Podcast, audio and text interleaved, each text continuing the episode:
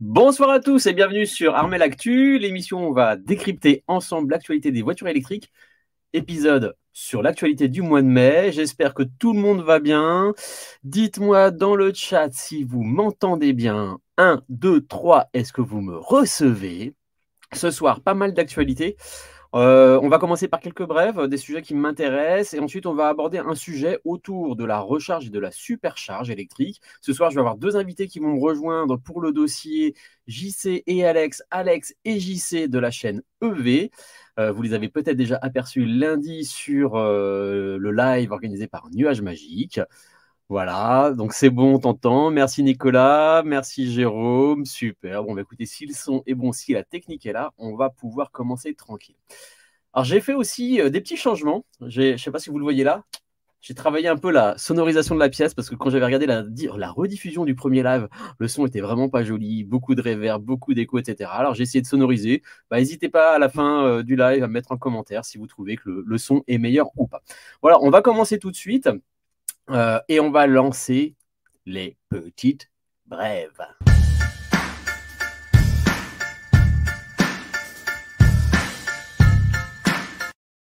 Voilà, je me suis fait choper, j'étais en train de boire mon café tranquillement. Euh, voilà, donc le principe du live, on va essayer de pas trop dépasser l'heure, l'heure 15, ça dépend si on est bavard avec vous. Euh, on va aborder quelques brèves dans une première phase des sujets qui m'intéressent. Et le principe reste le même que sur le premier, euh, la première émission, le premier live. C'est, euh, je suis allé sur le site Automobile Propre, euh, parce que c'est quand même l'endroit le plus facile pour essayer d'avoir pas mal de news. Et j'ai été sélectionné sur le mois de mai, comme pour le mois d'avril, les articles qui ont fait le plus de commentaires. Et à partir de là, j'ai regardé un petit peu ce qui ressortait. Et là, j'ai eu 4, 5, 6 articles qui ressortaient systématiquement sur la supercharge.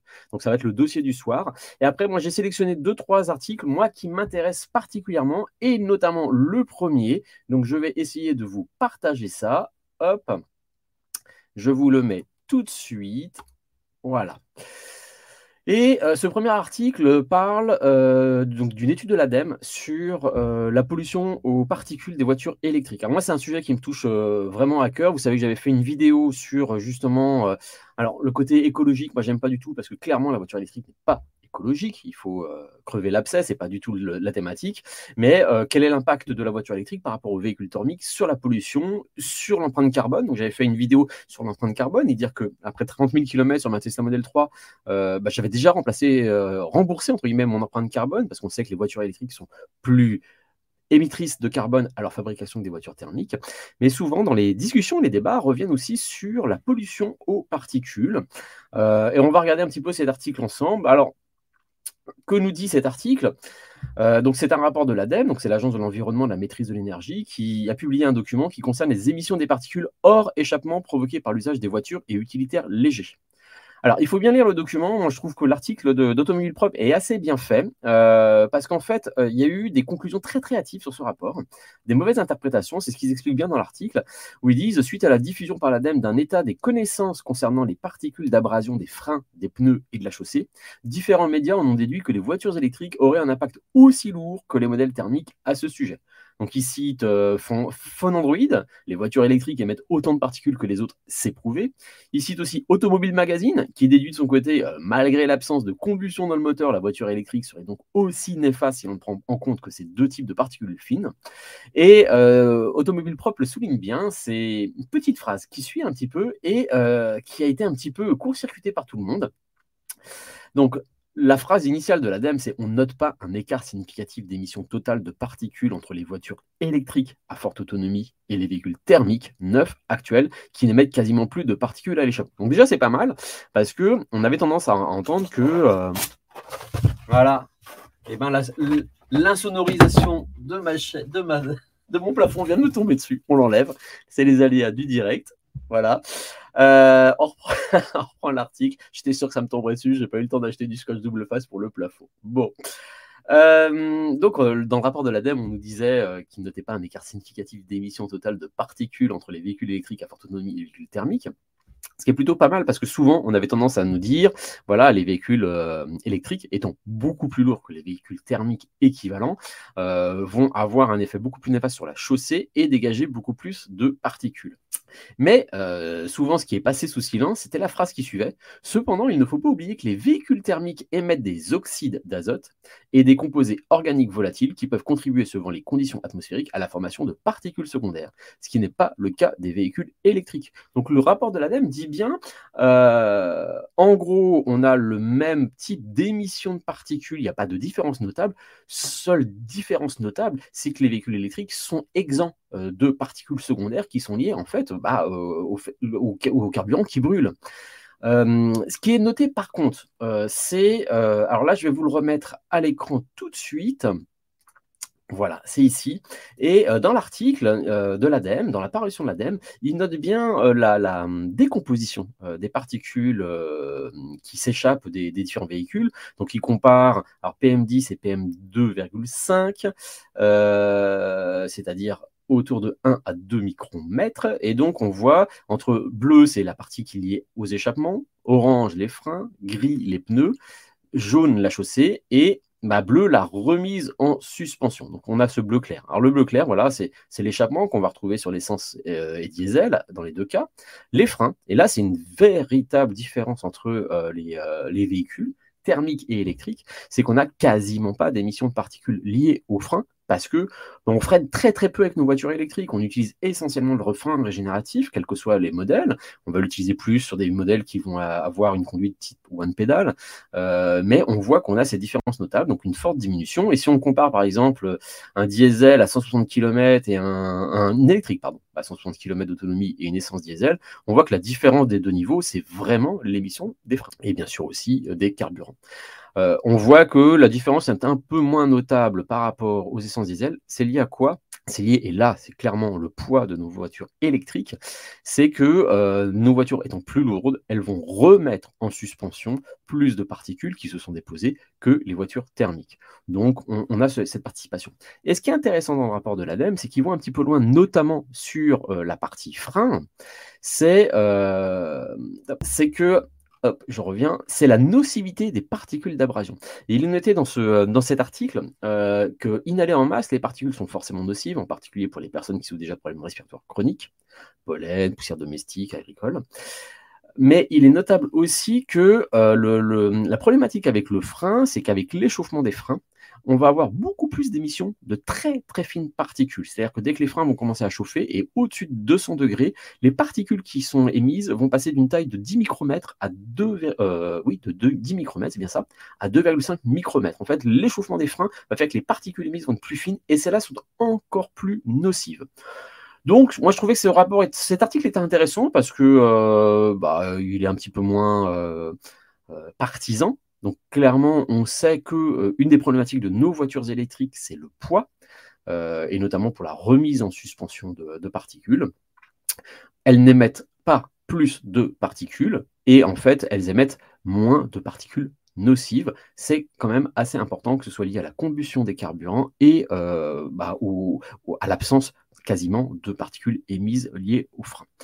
Donc derrière, ils finissent sur le rapport de l'ADEME sur euh, un challenge important euh, à mettre en place pour le captage de, euh, ces particules, alors des systèmes de type aspiration de Mann et Hummel. Je connais pas trop, j'ai pas eu le temps d'étudier le sujet.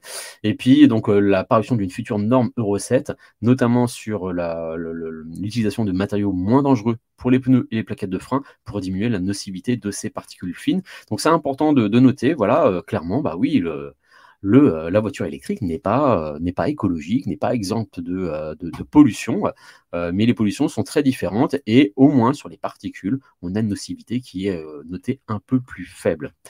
Alors, je suppose qu'on doit me mettre un petit peu en boîte dans le chat suite à ce petit plafond qui m'est tombé dessus. Alors, tac, tac, je remonte un peu le chat. Allez, on va regarder un petit peu. Donc, bah, salut Alex et JC. Ouais, ils sont juste derrière, je les vois, mais euh, je vous les mettrai en ligne dans quelques minutes.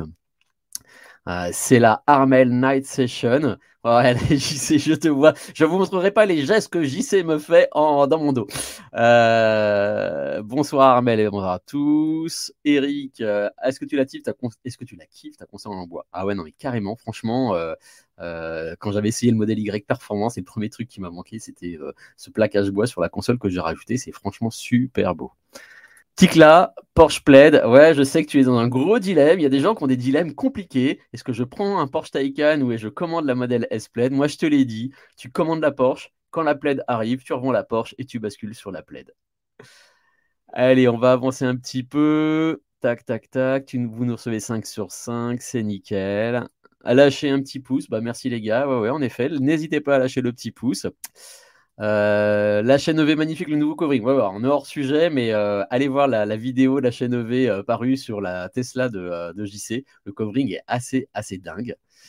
on va avancer dans les petits commentaires. L'attentat du cartel des véhicules thermiques, c'est clair. En live depuis mon dressing, en effet, c'est le dressing. Et quasiment tout le dressing, c'est madame qui l'utilise. Hein, tac, tac. Alors, on redescend un petit peu les commentaires. Vous tac, tac, tac. Bon, a priori, ce premier article ne vous a pas fait trop, trop, trop réagir. Donc, on va embrayer tout de suite sur le deuxième sujet et on va aborder donc sur. Alors, moi, je trouve, trouve ça intéressant parce que euh, ça va être en lien aussi de vidéos qui vont suivre sur la chaîne. Je vous montre ça tout de suite. Hop, voilà. Euh, comme ça, ce sera mieux. Voilà. Et euh, sur euh, une méthode qu'Automobile Propre a, décidé de mettre en place, moi je trouve quand même assez intéressante, c'est de réaliser des super tests de, voitures électriques. Et notamment donc sur un récapitulatif des consommations, des autonomies, des performances et des temps de recharge. Et euh, ils font une synthèse sur les modèles qu'ils ont déjà essayés, et notamment donc sur ces super tests, ils ont déjà essayé donc la Meganitech EV60 Optimum Charge, la Volkswagen ID3 Pro Performance et l'Airways U5.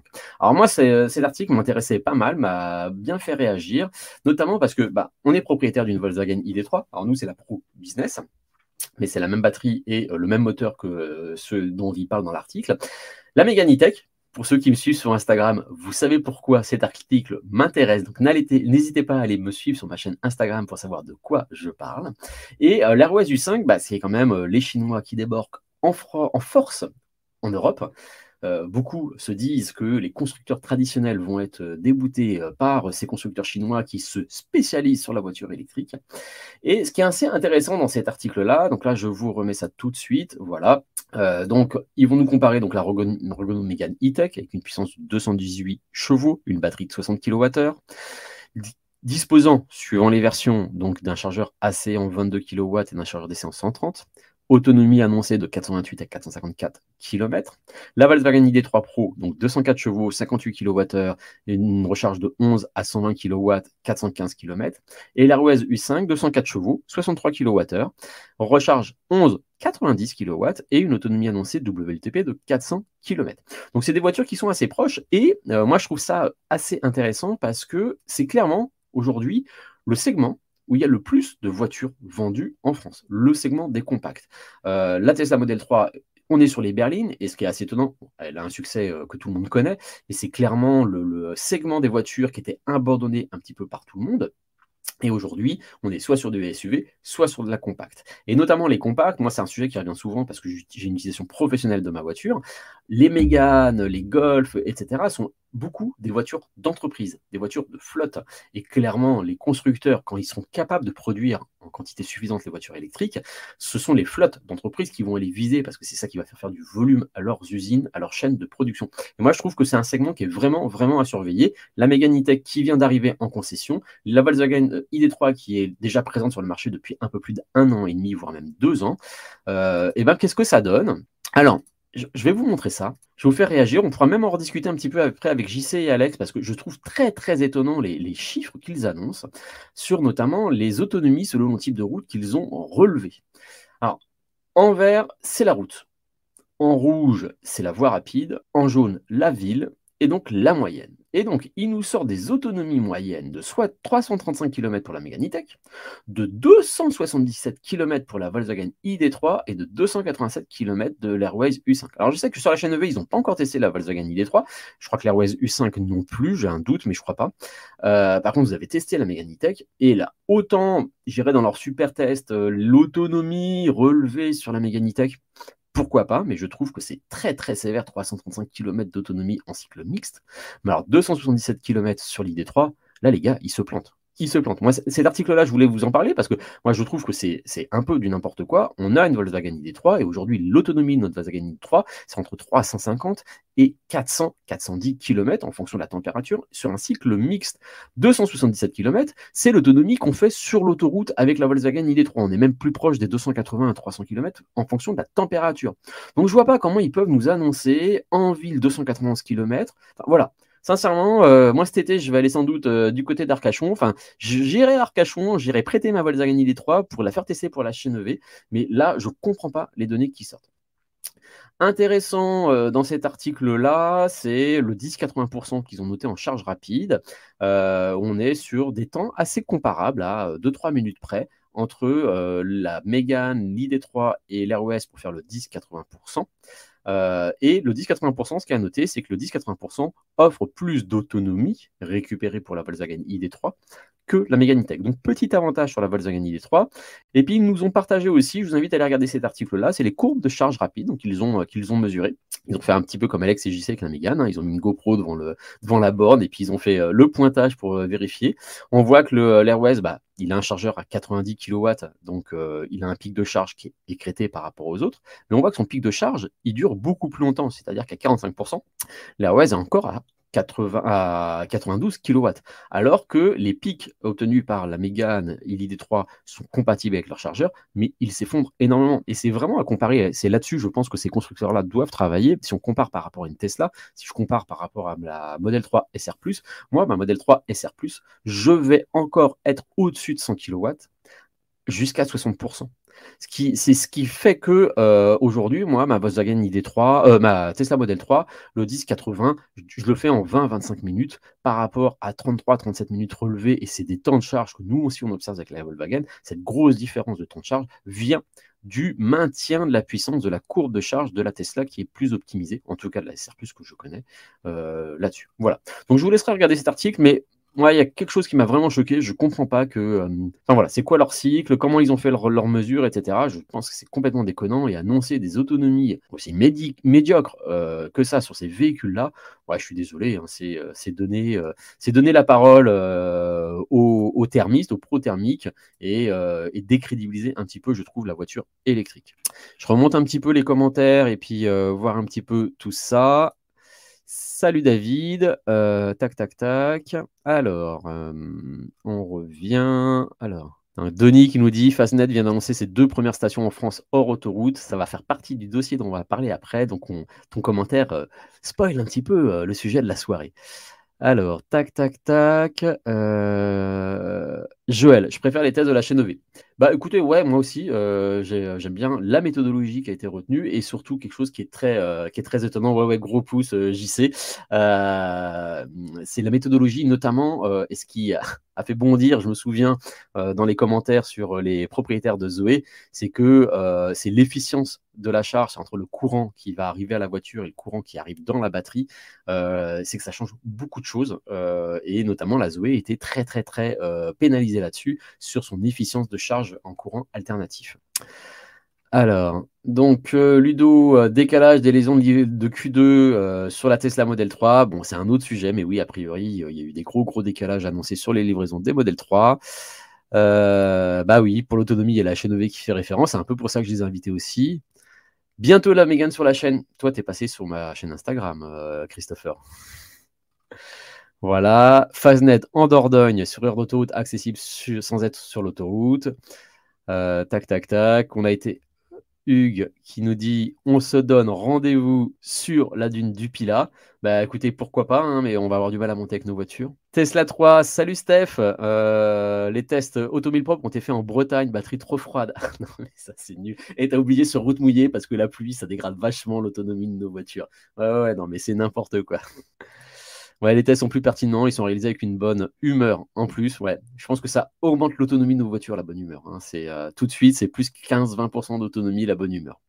Voilà, bah écoutez, on va passer sur un troisième sujet. Il est quelle heure? 21h22. On va se dépêcher un petit peu et je vais aborder avec vous le troisième sujet. Euh, sur lequel je voulais aborder. Là, c'est pareil, c'est euh, quand j'avais entendu parler la, la news euh, je m'étais pas trop aperçu de ça. Puis en lisant l'article, il y a quelque chose qui m'a vraiment euh, interpellé. C'est euh, cette annonce donc du, du projet, du prototype du futur Renault Scénic, donc le Renault Scénic Vision, la découverte du futur, le Renault. Déjà, moi, grosse déception. Alors, en dehors du look de la voiture, quand on regarde comme ça, moi, je trouve qu'il a un super look. D'ailleurs, ça fait plus penser à un look type 5008 Peugeot, c'est-à-dire qu'ils abandonnent un petit peu ce, euh, cette silhouette monocore du scénic monospace pour aller sur ce que Peugeot a déjà fait, une sorte de pseudo SUV avec le 5008. Donc, moi, je trouve que le look est super bien. Et quand on regarde la photo comme ça, on n'a pas trop l'impression du, volume ou de la taille de la, voiture. En lisant l'article, vous verrez, si vous allez le voir, euh, justement, ils ont été euh, étonnés quand, ils se retrouvent à côté de la voiture, de la taille de la voiture. Mais moi, ce qui m'a beaucoup étonné euh, dans cette présentation du Cynic Vision, c'est la technologie de motorisation retenue. Bah oui, c'est pas une voiture électrique, c'est une voiture à hydrogène. Donc c'est une voiture qui cumule à la fois donc le moteur euh, de la Mégane E-Tech actuelle qui sort, une batterie de 40 kWh, donc la batterie de la Zoé, sur lequel ils ont rajouté une pile à combustible avec de l'hydrogène pour porter l'autonomie jusqu'à 800 km. Leur prototype, c'est une voiture à hydrogène où il y a quand même de plus en plus un consensus sur euh, bah, le fait que l'hydrogène ne sera sans doute pas adapté et retenu pour les voitures particulières. Il faut dépenser beaucoup d'électricité pour produire cet hydrogène. Aujourd'hui, l'hydrogène est essentiellement lié euh, de produits pétroliers, d'utilisation pétrolière pour produire l'hydrogène. Donc le côté un petit peu vert de l'hydrogène, de zéro émission, il est quand même un petit peu euh, bizarre quand même. Et puis bah, aujourd'hui, on y a zéro euh, réseau, enfin je dis zéro, quelques bornes, il y a quelques stations d'hydrogène, mais aujourd'hui, le réseau n'existe pas. Donc déjà qu'on galère à avoir un réseau de charge électrique euh, suffisant. Je trouve étonnant que Renault, tout d'un coup, nous ressorte de sa besace le, euh, la partie hydrogène. Est-ce que c'est des lobbying de l'État, etc. On sait que euh, travaille sur l'agglomération de Lorient et on, on, sent bien que les élus, il y a un fort, fort, fort lobbying de l'hydrogène sur les élus, etc. Des articles qu'on voit, des parutions qu'on voit, l'hydrogène sera sans doute plutôt retenu pour euh, des transports type train, notamment je sais que l'Allemagne, a priori, parce qu'ils n'ont pas un réseau ferré euh, très électrifié, et donc eux envisagent plutôt des trains à hydrogène pour remplacer leurs vieux trains euh, diesel. Et puis, euh, bah, tout ce qui va être bus, tout ce qui peut être aussi bateau, ou voire même avion, parce que là, sur ce type de transport, la taille des batteries étant gargantuesque, puis déjà, on n'arrive pas à produire des batteries suffisantes pour des voitures particulières. Donc, l'hydrogène sont plutôt destinés à euh, euh, ces, moyens de locomotion. Donc, j'ai trouvé étonnant. Moi, au début, je me disais, ah super, ils nous annoncent le futur scénique, électrique, etc. Et quand j'ai lu l'article, je suis arrivé en bas, qui nous parle d'une pile à combustible, je me suis dit, mais qu'est-ce qu'ils nous font Renault? Voilà, je, trouve que c'est un peu à côté de la plaque. Alors, euh, je ne sais pas ce que vous en pensez. Est-ce que vous, vous pensez que l'hydrogène, c'est une technologie d'avenir? Je vais reprendre un petit peu. Alors, France électrique, coucou Michael. Euh, en fait, c'est un SUV électrique, il va être terrible niveau look. Alors, ouais, le look, je suis tout à fait d'accord. Moi, je le trouve super beau. Après, je trouve dommage qu'on retombe dans les travers du thermique, c'est-à-dire le SUV, qui est quand même un modèle de véhicule qui est inadapté en termes d'efficience, de consommation, etc. Moi, j'aimerais bien qu'on profite du passage à l'électrique pour essayer de revenir bah, peut-être sur des, sur des breaks. Euh, c'est vrai que le break a été pas mal abandonné euh, au, profit du SUV. Et, le break, moi je peux comprendre, hein, euh, j'ai essayé le modèle Y, hein. C'est clair que la position de conduite, le volume de chargement, etc., c'est assez impressionnant. Voilà, bon, c'est dommage qu'on revienne sur un SUV, mais même si on sait très bien que c'est ce qui va se vendre, donc peut-être que. Voilà, mais moi j'étais déçu qu'ils nous présentent l'hydrogène. Donc Steph et le moteur hydrogène, c'est au mieux 30% d'efficience. Ouais, ouais, c'est ça en plus, c'est-à-dire que on a une efficience qui est nulle pour produire l'hydrogène et on a une efficience qui est mauvaise sur l'utilisation de ce carburant. Et puis pour faire de l'hydrogène, il faut de l'électricité. Voilà, c'est euh, ça, ça. Autant utiliser directement l'électricité pour aller dans, nos batteries. Euh, c'est vrai que la vraie problématique aujourd'hui, c'est la disponibilité et la taille des batteries, et puis l'efficience. Je pense qu'il y a encore un gros, gros, gros travail des, euh, constructeurs sur l'efficience des voitures. Euh, Laurence, je pense que l'hydrogène sera plus adapté au camion. Oui, c'est vrai. Alors, il y a pas mal de débats hein, sur le camion électrique, le camion hydrogène, etc. Je pense qu'on aura sans doute un mix hein, sur ce type de transport. On aura un mix sur ces différents types d'énergie. Excusez-moi, d'énergie. Mais la vraie problématique aujourd'hui de l'hydrogène, c'est qu'il n'y a pas du tout de réseau de distribution. Denis, l'hydrogène, ce n'est plus une technologie d'avenir car déjà le gaz est beaucoup plus fluide et on a 23% de pertes. Ouais, aussi, c'est pas faux ce que tu dis. L'hydrogène ne servira que pour les grands trajets. Oui, mais les grands trajets, qui Et, c'est ça que la, la réflexion est quand même assez pertinente. Qui fait 800 bornes sans s'arrêter?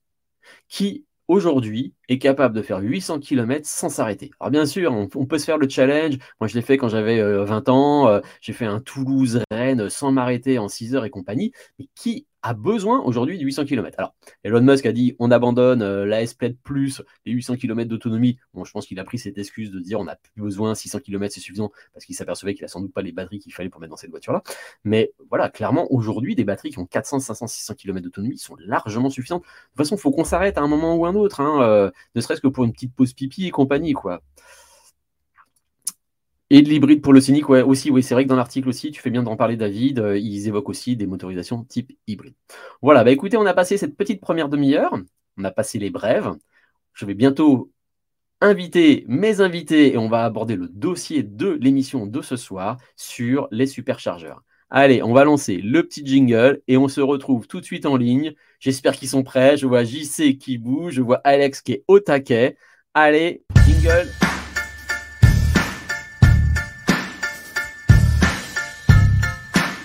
Ah là là, il s'était caché, JC.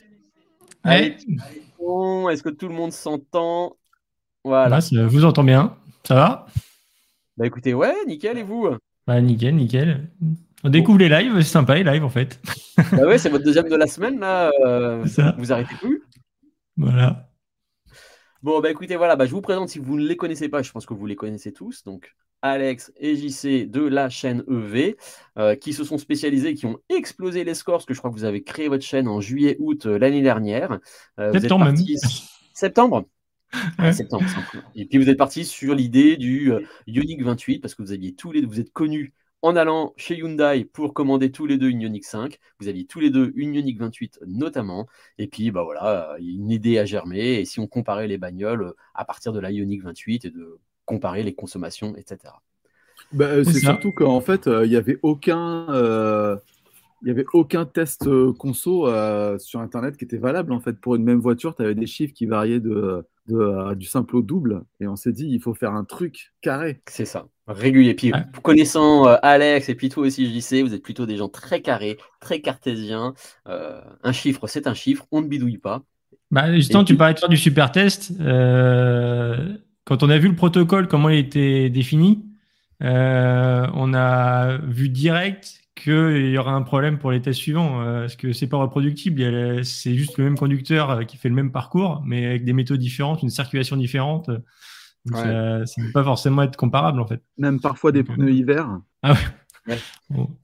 La courbe de charge, c'est le seul truc qui est, qui est viable. Euh, mais pour le coup, alors là, je donne un petit tips de mon côté, si vous voulez courbes de charge, euh, allez sur le site Fastned, euh, qui eux ont les courbes de charge des voitures qu'ils ont déjà rechargées. Et il est public. Je peux te mettre le lien. Je peux te mettre le lien si c'est excellent. Alors, ils pas, tu vas pas avoir la Mégane, par exemple. C'est trop récent. Ouais. D'ailleurs, j'ai découvert ça, c'est que la Mégane E-Tech n'est pas dans Aber. Hein? Non ah bah, tout à l'heure, j'ai voulu, bon, bah voilà, vous savez, euh, peut-être, euh, j'ai récupéré une Meganitech euh, cet après-midi. J'ai voulu mettre un BRP avec la Meganitech et tu ne trouves pas la Meganitech dans les, les véhicules Renault proposés. Je... Attends, sinon, je le mets dans le chat, le lien, sinon. Ouais, ouais, mais le dans le chat ou bah, envoie-le-moi sur notre canal de discussion habituel. Armel, t'es tombé amoureux de la Mégane ou pas alors? Ah, Je vais pas vous spoiler, je vais pas vous spoiler, mais c'est une sacrée bagnole. Je pense que Renault a très très bien bossé la proposition, mais je vais pas vous spoiler là-dessus. Euh, bon, écoutez, on va le, dossier de ce soir, c'est sur les superchargeurs et euh, autour d'une nouvelle qui est quand même assez importante parce qu'on l'attendait tous. Je vais vous mettre euh, en lien tout de suite l'article sur lequel on va se baser. Ce premier article, c'est pourquoi les réseaux de recharge rapide s'empressent-ils de passer à la facturation au kilowattheure avant l'été?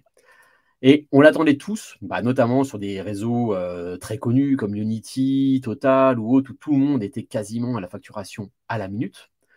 il n'y a que dans les pays limitrophes de la France, je sais qu'en Suisse, ils sont au kilowattheure, en Hollande, ils sont au kilowattheure, et nous, on avait cette particularité de facturation à la minute.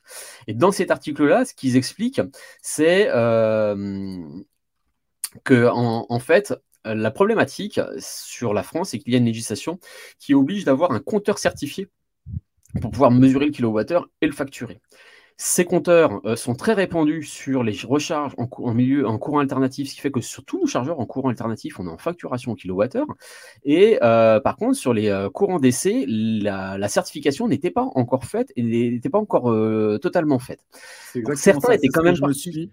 Je me suis tué à dire ça sur les réseaux sociaux à tous les gens qui disaient Unity la minute c'est du vol, mais non. C'est les, les, seuls qui étaient légaux en fait. C'était les seuls qui étaient légaux.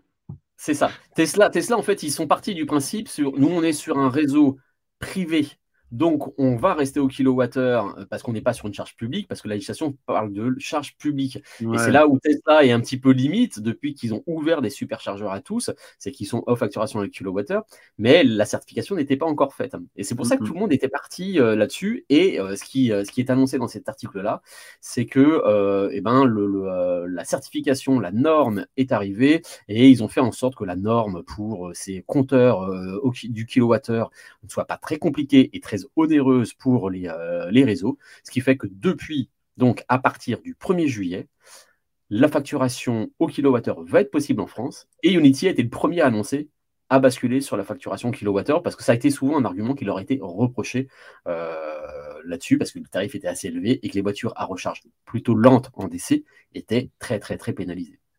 C'est vrai, euh, comme, dit, Denis euh, Scholens dans les commentaires, et tout le monde râlait quand c'était à la minute, et maintenant que c'est passé au kilowattheure, tout le monde râle parce qu'en fait, au kilowattheure, ça va être vachement plus cher en fait. Euh, alors, ils dû rester à la minute.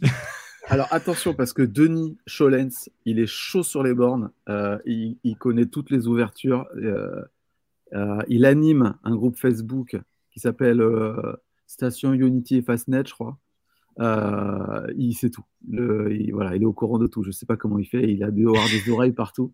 Bref. Et euh, qu'est-ce que je voulais dire, moi? Je voulais dire que ouais, là où c'était injuste, la minute chez Unity, c'est quand euh, la borne ne délivrait pas la puissance attendue, parce que des fois, quand même, ça pouvait arriver. Et là, tu avais vraiment. chez Unity, c'est rare, quand même. ça, ça, pouvait ah, arriver. Tu, tu, dis, ça chez VBox, Total ou autre, je veux bien, mais chez Unity, c'est quand même assez rare. Hein. Bon, bref. On t'entend plus essayer. Bref, si ça arrivait, tu te sentais. Euh, ah, si ça arrivait, tu te sentais un petit peu euh, lésé, quoi. C'est ça. Et, par exemple, je prends l'exemple, tu vois, je répondis sur ce que tu dis, Alex, sur, la, sur les Tesla. Sur les Tesla, si ta voiture arrivait bien préchauffée dans les conditions optimales, tu avais des, des, vitesses de charge très très rapides chez Unity, et là, parfois même, même souvent, ça nous coûtait moins cher, même à la facturation à la minute de, pour les Tesla d'aller charger chez Unity. Par contre, si tu avec une batterie qui n'est pas préchauffée chez Unity, tu piques. Euh, moi, sur mes SR, je ne vais pas monter à plus de 70, 80 kW alors que je suis capable d'en prendre 170. Et là, comme tu me dis, euh, JC, bah là, tu te fais allumer parce que euh, moi, ça m'est arrivé de me charger chez Total Energy. il y aura une vidéo bilan de ma voiture qui va arriver. J'ai une charge chez Total où je suis arrivé comme ça à l'improviste. Oh, je me suis tiens, j'ai la branche pas préchauffé ni rien, mais je me suis fait allumer. Ça m'a coûté euh, presque 17 euros euh, les 100 km, euh, les quelques minutes de recharge par rapport à l'autonomie rajoutée, par rapport à ce que je peux avoir en, performance chez Unity ou chez Tesla avec la voiture bien préchauffée. Ouais. Mais nous, on avait fait un petit comparatif avec ma Model 3, un aller en Tesla Supercharger retour Unity. on était à 0,41 du kilowattheure chez Unity. Au final, bon, bah voilà, c'est fini en juillet. Et mm. par contre, euh, nous, on avait raté le premier, le premier préconditionnement de, de la batterie sur la Tesla. Et on était monté à 88 seulement. Mais par contre, après, c'était resté flat. Et on avait perdu genre 5 minutes, quoi, en gros. C'était pas non plus. Et euh, parfois, après, elle va remonter après 5-6 minutes de charge. Tu vois que la, batterie prend de la température avec la charge. Et tu vois tout d'un coup, elle commence à accepter un peu plus de puissance. Donc, euh, voilà. Donc, voilà. Donc, c'est cette première nouvelle qui fait un petit peu. Eh ben, pas scandale, mais qui, lance un petit peu euh, le bal. Et on va continuer euh, sur. Moi, ce qui m'inquiète, juste ce qui m'inquiète, moi, c'est qu'il n'y ait pas de un, un tarif, euh, comment on appelle, au squat, quoi, tu vois, qui n'est pas comme chez Tesla. Un, bah, truc, hybride, de l'hybride, de l'hybride pour moi, ou après 80%, soit le kilowattheure est plus cher, vu mm. que la borne sait à quel pourcentage on est, ou, ou en tout cas, si, enfin 100%, ça me paraît inadmissible de rester à 100%, mais que passer à 100%, de toute façon, que tu sois payé à la minute. Il faut qu'il y ait un tarif d'occupation comme chez Tesla, quoi. Tu vois, un truc qui t'invite à sortir ta voiture. Ah, pour éviter les ventouses, ça c'est clair. Bah, sinon, ouais, les gens ils vont rester. Parce que quand on voit, quand tu regardes les courbes de charge, enfin, tout le monde le sait, mais après, il y a peut-être des gens qui ne maîtrisent pas toujours les courbes de charge. Passer 80%, il y a beaucoup de voitures où ça s'écroule au niveau puissance. Il y en a certaines qui restent assez raisonnables, mais la plupart s'écroulent. Et du coup, euh, les gens vont rester peut-être une demi-heure sur la borne pour rien. Et, vu qu'ils payent au kilowattheure, ils font oh, de toute façon, moi, ça me coûte pas bien cher de rester euh, encore 20 minutes, euh, sauf que je bloque la borne pour quelqu'un d'autre. Et tu vois, j'ai vu, alors je crois que c'est sur son Instagram, de, sur la chaîne Simplement Julien, je ne sais pas si tu es là, Simple Julien, mais qui publiait tout à l'heure, en fait, il y a, bah, comme en Suisse notamment, parce qu'il est suisse, ils, ont, ils sont kilowattheures depuis longtemps, et il y a pas mal de, de cartes de réseaux comme ça qui, euh, qui vont proposer des abonnements, qui vont même proposer des kilowattheures gratuits. Et euh, ils ont des abonnements euh, pour Unity en Suisse qui leur permettent de descendre le kilowattheure, je crois, à 36 kilowattheures si tu prends un cas d'abonnement. Et si tu prends leur carte, si tu payes avec leur carte, tu es à 41 centimes. Donc je pense que derrière, on va avoir des offres qui vont arriver aussi en France. Ça, c'est génial. Hein. Ouais, ça, voilà. C'est Bonnet, c'est ça Bonnette Ouais, ouais. Ouais. J'ai pas encore essayé, mais ça a l'air sympa. Bah oui, alors je sais qu'ils avaient fait euh, des kilowattheures gratuits offerts chez Fastnet, mais moi, euh, j'en ai pas sur mon secteur, donc j'ai pas, j'ai pas utilisé, j'ai pas pu euh, en profiter. mais voilà, je, en Suisse aussi, ils lancent un abonnement chez Unity pour avoir des tarifs très privilégiés. Donc on va voir. Hein. Bon, Tesla est déjà un petit peu parti sur cette idée, c'est-à-dire que pour les non Tesla, sur les, les quelques superchargeurs ouverts à tous, on est sur un tarif de 69 centimes. Donc en fait, Unity s'est aligné hein, sur le tarif Tesla, et puis bah, Tesla propose un abonnement qui fait que tu es au tarif des, euh, des possesseurs Tesla. Ce qui n'est pas bête, alors, comme, euh, Alors j'ai vu que sur la borne à côté de chez nous, à la Boire, là, ils étaient passés à 0,68 pour les non-abonnés, juste pour se mettre un centime en dessous de Unity. de, Unity et. Mais ce qui est rigolo, c'est que par exemple, moi, le superchargeur de Lorient, il est ouvert à tous, et je vois régulièrement des non Tesla, et donc ils payent 69 centimes, alors que de l'autre côté de la voies, il y a du Allego qui est à 49 centimes du kilowattheure. Et je dis aux gens, mais vous savez que ça va être moins cher de l'autre côté? Ah oui, mais on a plus confiance en Tesla. Donc les gens, c'est ça qui est aussi intéressant, les gens vont euh, peut-être après, après, après il y, a la simplicité du plug and charge. Et moi, j'ai hâte que la, norme, enfin la norme existe déjà, mais que tous les constructeurs euh, se mettent à la norme. Actuellement, euh, la seule qui est, qui est appliquée, c'est sur la, la Mac-E, le, la Taycan et le QS, si je dis pas de bêtises. Et euh, d'ailleurs, il me tarde d'essayer une Mac E et aller chez Unity et brancher et qui n'y pas besoin de mettre de badge. Euh, Fastnet fait aussi du plug and charge, mais avec un système AE et du coup, c'est pas vraiment très sécurisé, mais c'est pas lié à la norme. Mais quand euh, tout le monde sera avec le plug and charge, euh, là, je pourrais comprendre que, enfin, je pourrais plus comprendre que les gens en Tesla n'aillent pas chez Unity euh, si c'est aussi simple en fait. Mm, mm. Unity ou d'autres. Hein, Tesla Aventure. Et puis récemment, euh, Gary euh, de la chaîne euh, CCS et Kilowatt, qui est venu en Bretagne, avec qui j'ai essayé son, son long range Perform Y, bah, lui, il a fait tout son trajet. Il ne s'est pas arrêté chez Tesla parce que ça lui coûtait moins cher de s'arrêter chez Unity que d'aller en supercharge Tesla. Moi, je me pose pas la question parce que grâce à mes abonnés et mes parrainages, j'ai euh, des dizaines de milliers de kilomètres de supercharge gratuite, donc moi je vais tester ça, je ne me pose pas la question. Mais euh, c'est vrai qu'aujourd'hui, à la facturation à la minute, c'est plus intéressant pour les Tesla d'aller, euh, pour ne parler que d'eux, chez, chez Unity que d'aller chez Tesla. D'ailleurs, Armel, oui. justement, c'est 16 kW, donc avec son modèle Y long range, il est venu, tu me dis qu'il passait sur Unity. Et je pense avoir, enfin, j'ai toujours pensé à tort peut-être, que pour moi, en 400 volts, chez Unity, il serait limité à 175 kW. Est-ce que tu sais s'il a chargé à 220, 230 kW chez Unity? Ah, je sais pas. je pose Alors attends, je crois que j'ai vu une, une vidéo euh, euh, d'une comparaison d'une charge EV6 et Tesla Model Y sur Unity. Oui, j'ai vu, la vidéo ce week-end. Enfin, je l'ai pas vu, mais j'ai vu que. C'est quoi déjà? C'est parce que du coup, ça, j'ai toujours été persuadé que c'était limité à 100 kW. Euh, je crois qu'il est monté à 200. Ouais. Donc voilà, donc j'ai peut-être euh, dans la vidéo justement de la Tesla, j'ai dit ça et donc c'est peut-être une erreur. Euh, Comme d'hab, euh, toujours. Comme d'hab. Mais le but c'est de arrives, les, identifier. Tu arrives à charger ta Ioniq 5 enfin en maintenant ou pas chez Tesla? Il, paraît que, il paraît que ça marche. Il paraît que ça... De toute façon, j'ai aucun intérêt à y aller. Donc, mais bon, bref. On, va voir après dans un article, j'ai une photo de, de Ioniq 5 chez Tesla. Je me suis dit, mince, c'est Alex quoi? Non, mais j'ai vu passer un post Insta qui disait qu'un mec essayait de se charger en EV6 chez Tesla et que ça marchait toujours pas. Mais il semblerait ah. qu'il y ait une diff entre les V2 et les V3. Oui. Euh, moi, je sais que par exemple, la E208 n'arrive pas à charger sur les V2, mais a priori, ça marche sur les V3. C'est ça. Et c'est l'inverse pour les EGMP, je crois. C'est-à-dire que ça marche sur les V2, mais pas les, les V3. On va passer au prochain article et bah, on parle encore de Unity. Et euh, on, va avoir euh, trois articles comme ça qui vont suivre sur euh, le développement, le déploiement des superchargeurs, parce que pour moi, c'est quand même le gros dossier. C'est quand même le dossier. Moi, je me souviens, mon premier live que j'avais fait l'année dernière, au mois de juillet, c'était ça va être la file d'attente aux vacances, parce que bah, tous les ans, on se dit, bah voilà, ça va être, ça va être la l'embuscade, ça va être les bouchons, on va avoir des files d'attente énormes, etc. Donc cette, euh, cette crainte vient toujours. Et puis bah, le discours rassurant, c'est de se dire mais vous inquiétez pas, les superchargeurs se développent et compagnie. Bah voilà, bah, Unity a ouvert sa centième station. Il passe, comme on vient de d'en parler, donc à la tarification au kilowattheure. Et euh, Unity donc a ouvert sa centième et d'ailleurs sa 102e euh, station. ouais, c'est hyper bizarre. Sur le réseau. Alors, c'est la dernière, c'est la, elle est à Saint-Vite. C'est une commune que je connais parce que c'était pas très loin d'où j'habitais, moi, dans, en Seine-et-Marne à l'époque quand j'étais plus jeune, à côté l'aéroport de Roissy. Euh, donc aujourd'hui, Unity, c'est ils sont présents dans 24 pays, 414 stations, 1700 bornes en Europe. C'est vraiment en France où ils sont le moins euh, déployés. Hein. Ils sont très, très, très présents en Allemagne. Euh, ils sont calibrés sur une puissance de 350 kW pour les voitures qui prennent du 800 volts.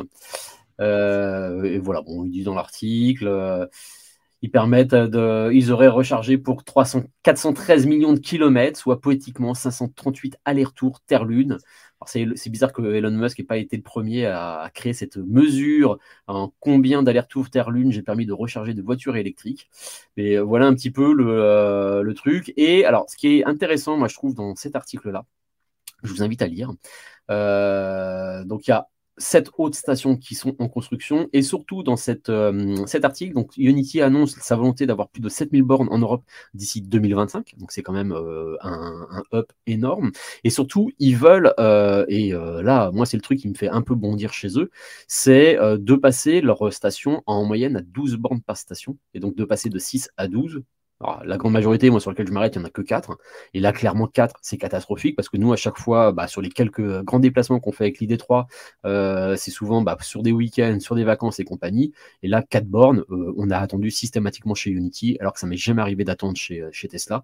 Euh, parce que 4 bornes, c'est ridicule, quoi. C'est c'est pas du tout dimensionné. Quand on voit les stations que qui est capable de monter Tesla.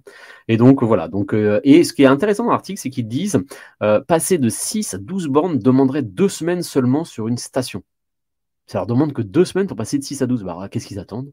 Je sais pas moi, qu'est-ce qu'ils attendent pour le faire Du coup, excuse-moi, je suis pas sûr d'avoir bien compris. Pour toi, tu as déjà attendu chez Unity? Ah oui, oui, oui. Euh, moi j'ai déjà attendu chez Unity. J'ai même une de mes vidéos où on s'arrêtait à Sainte en même temps avec Rosen. Et euh, le temps qu'on arrive, et c'est la grosse difficulté, moi je trouve avec ChargeMap. Je surveillais ChargeMap, ChargeMap. À Sainte, il n'y a que 4 bornes à Sainte. À, Saint-Léger, à Saint-Léger, juste avant, euh, voilà, juste avant, et il n'y a que 4 bornes. Et donc il m'annonçait ChargeMap que c'était. Plus standard, plus standard. Voilà, j'arrive, j'en vois deux occupés au moment où je sors de la 4 voies, le temps de faire le tour, parce qu'il y a un grand, grand détour. Et ben en fait, il y en avait trois qui étaient aux prises. Il en restait plus qu'une.